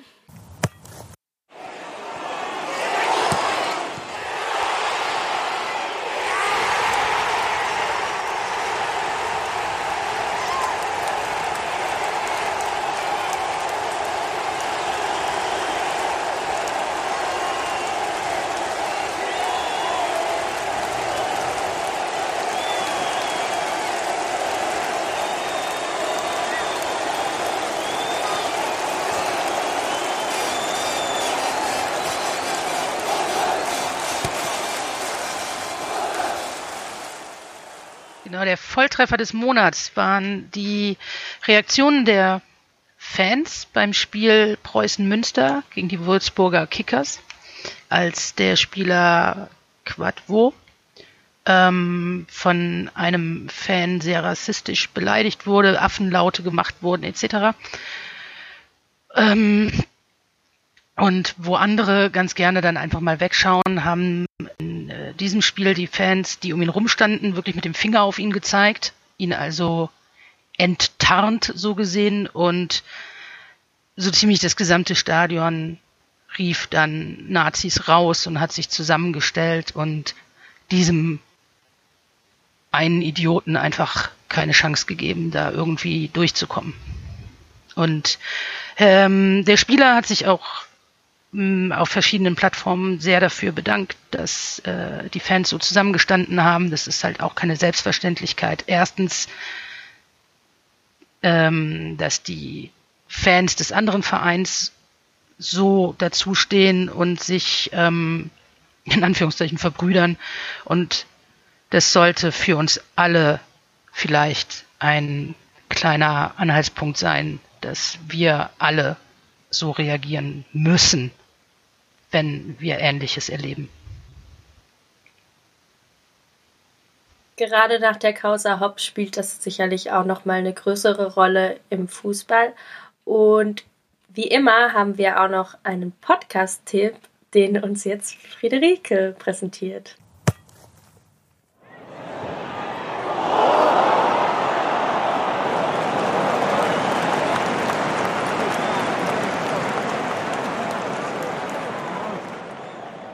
Genau, ich habe es heute besonders einfach, weil unseren tollen Gast wie Julia habt ihr schon kennengelernt und ihren Podcast möchten wir euch jetzt hier ins Herz legen. Der heißt The Lion's Mane, spreche ich das richtig aus? Löwenmähne. Äh, ja, genau. Sehr, sehr kreativer Name, also sehr, hat mich direkt gepackt. Und wenn ich es richtig verstanden habe, oder ich habe es richtig verstanden, er ist auf Englisch und im Grunde erzählst du genauso, wie du uns heute Sachen erzählt hast, ganz viel über fußballwissenschaftliche Sachen, auch immer mit einem Gast oder einer Gästin. Ne? Und ähm, ja, vielleicht willst du selber noch mal ein, zwei Worte zu sagen, wie oft die so erscheint und ähm, genau. Also genau, Lions Bane und das ist viermal im Monat, also jeden Freitag eine Folge auf Englisch, einmal im Monat, am Montag ist eine Folge auf Deutsch, immer über Fußball, immer was Wissenschaftliches und mein Plan oder mein Ziel war ähm, so viele Fragen wie möglich einzuladen und ähm, die Stimme von Frauen, ja, ähm, so eine Plattform zu haben für uns und auch für gute Wissenschaft, Good Science and the Voices of Women. Das ist mir sehr wichtig im Fußball, ähm, weil das immer fehlt. Und das heißt, wir reden über Athletiktraining, Psychologie, Neurowissenschaft, Verletzungen, Rehabilitation, ähm, Technik, Taktik, Coaching und ähm, Nationalmannschaft, ähm, aber immer von wissenschaftlicher Sicht und durch Erfahrung und kein Gossip. Ist nicht so cool wie ähm, wie ihr seid, aber vielleicht in der Zukunft. Ja, genau. Wir finden den Podcast auf jeden Fall cool und empfehlen ihn auch allen unseren Hörerinnen und Hörern. Und wie immer gilt, dass wir unsere Arbeit ehrenamtlich machen und ihr uns schon öfters gefragt habt, ob ihr irgendwas spenden könnt. Wir verweisen da gerne immer auf andere Pro Projekte. Für diesen Monat wollen wir gerne auf die Valkiso Girls Football Academy in Uganda verweisen, die ein Fußballprojekt für Mädchen dort auf die Beine stellt. Und sie haben uns angeschrieben, dass sie dringend wieder neue Fußballmaterialien brauchen und Unterstützung, dass das Projekt am Leben erhalten ähm, äh, am Leben bleiben kann. So, ähm, wir werden euch den Link unter die äh, Sendung setzen. Schaut doch da mal rein. Und dann bedanke ich mich herzlich, Julia. Super toll, dass du als Gast da warst und auch bei Friederike und Yvonne, dass ihr ähm, mit mir diese Sendung gemacht habt. Es war schön mit euch. Vielen Dank, ihr drei. War cool. Wir danken dir. Auch von oh. mir ein großes Danke an alle. Ja. Wir freuen uns auf die nächste Folge und bis dann. Komm, tschüss. Mach rhythmische Sportgymnastik.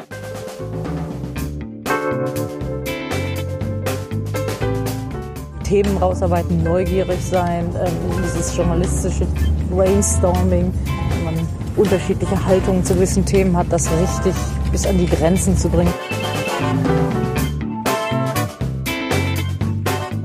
Ich lebe das zumindest mit und denke da nicht mehr viel, sondern bin einfach da und bin in jeder Sekunde bereit zu reden, zu schildern.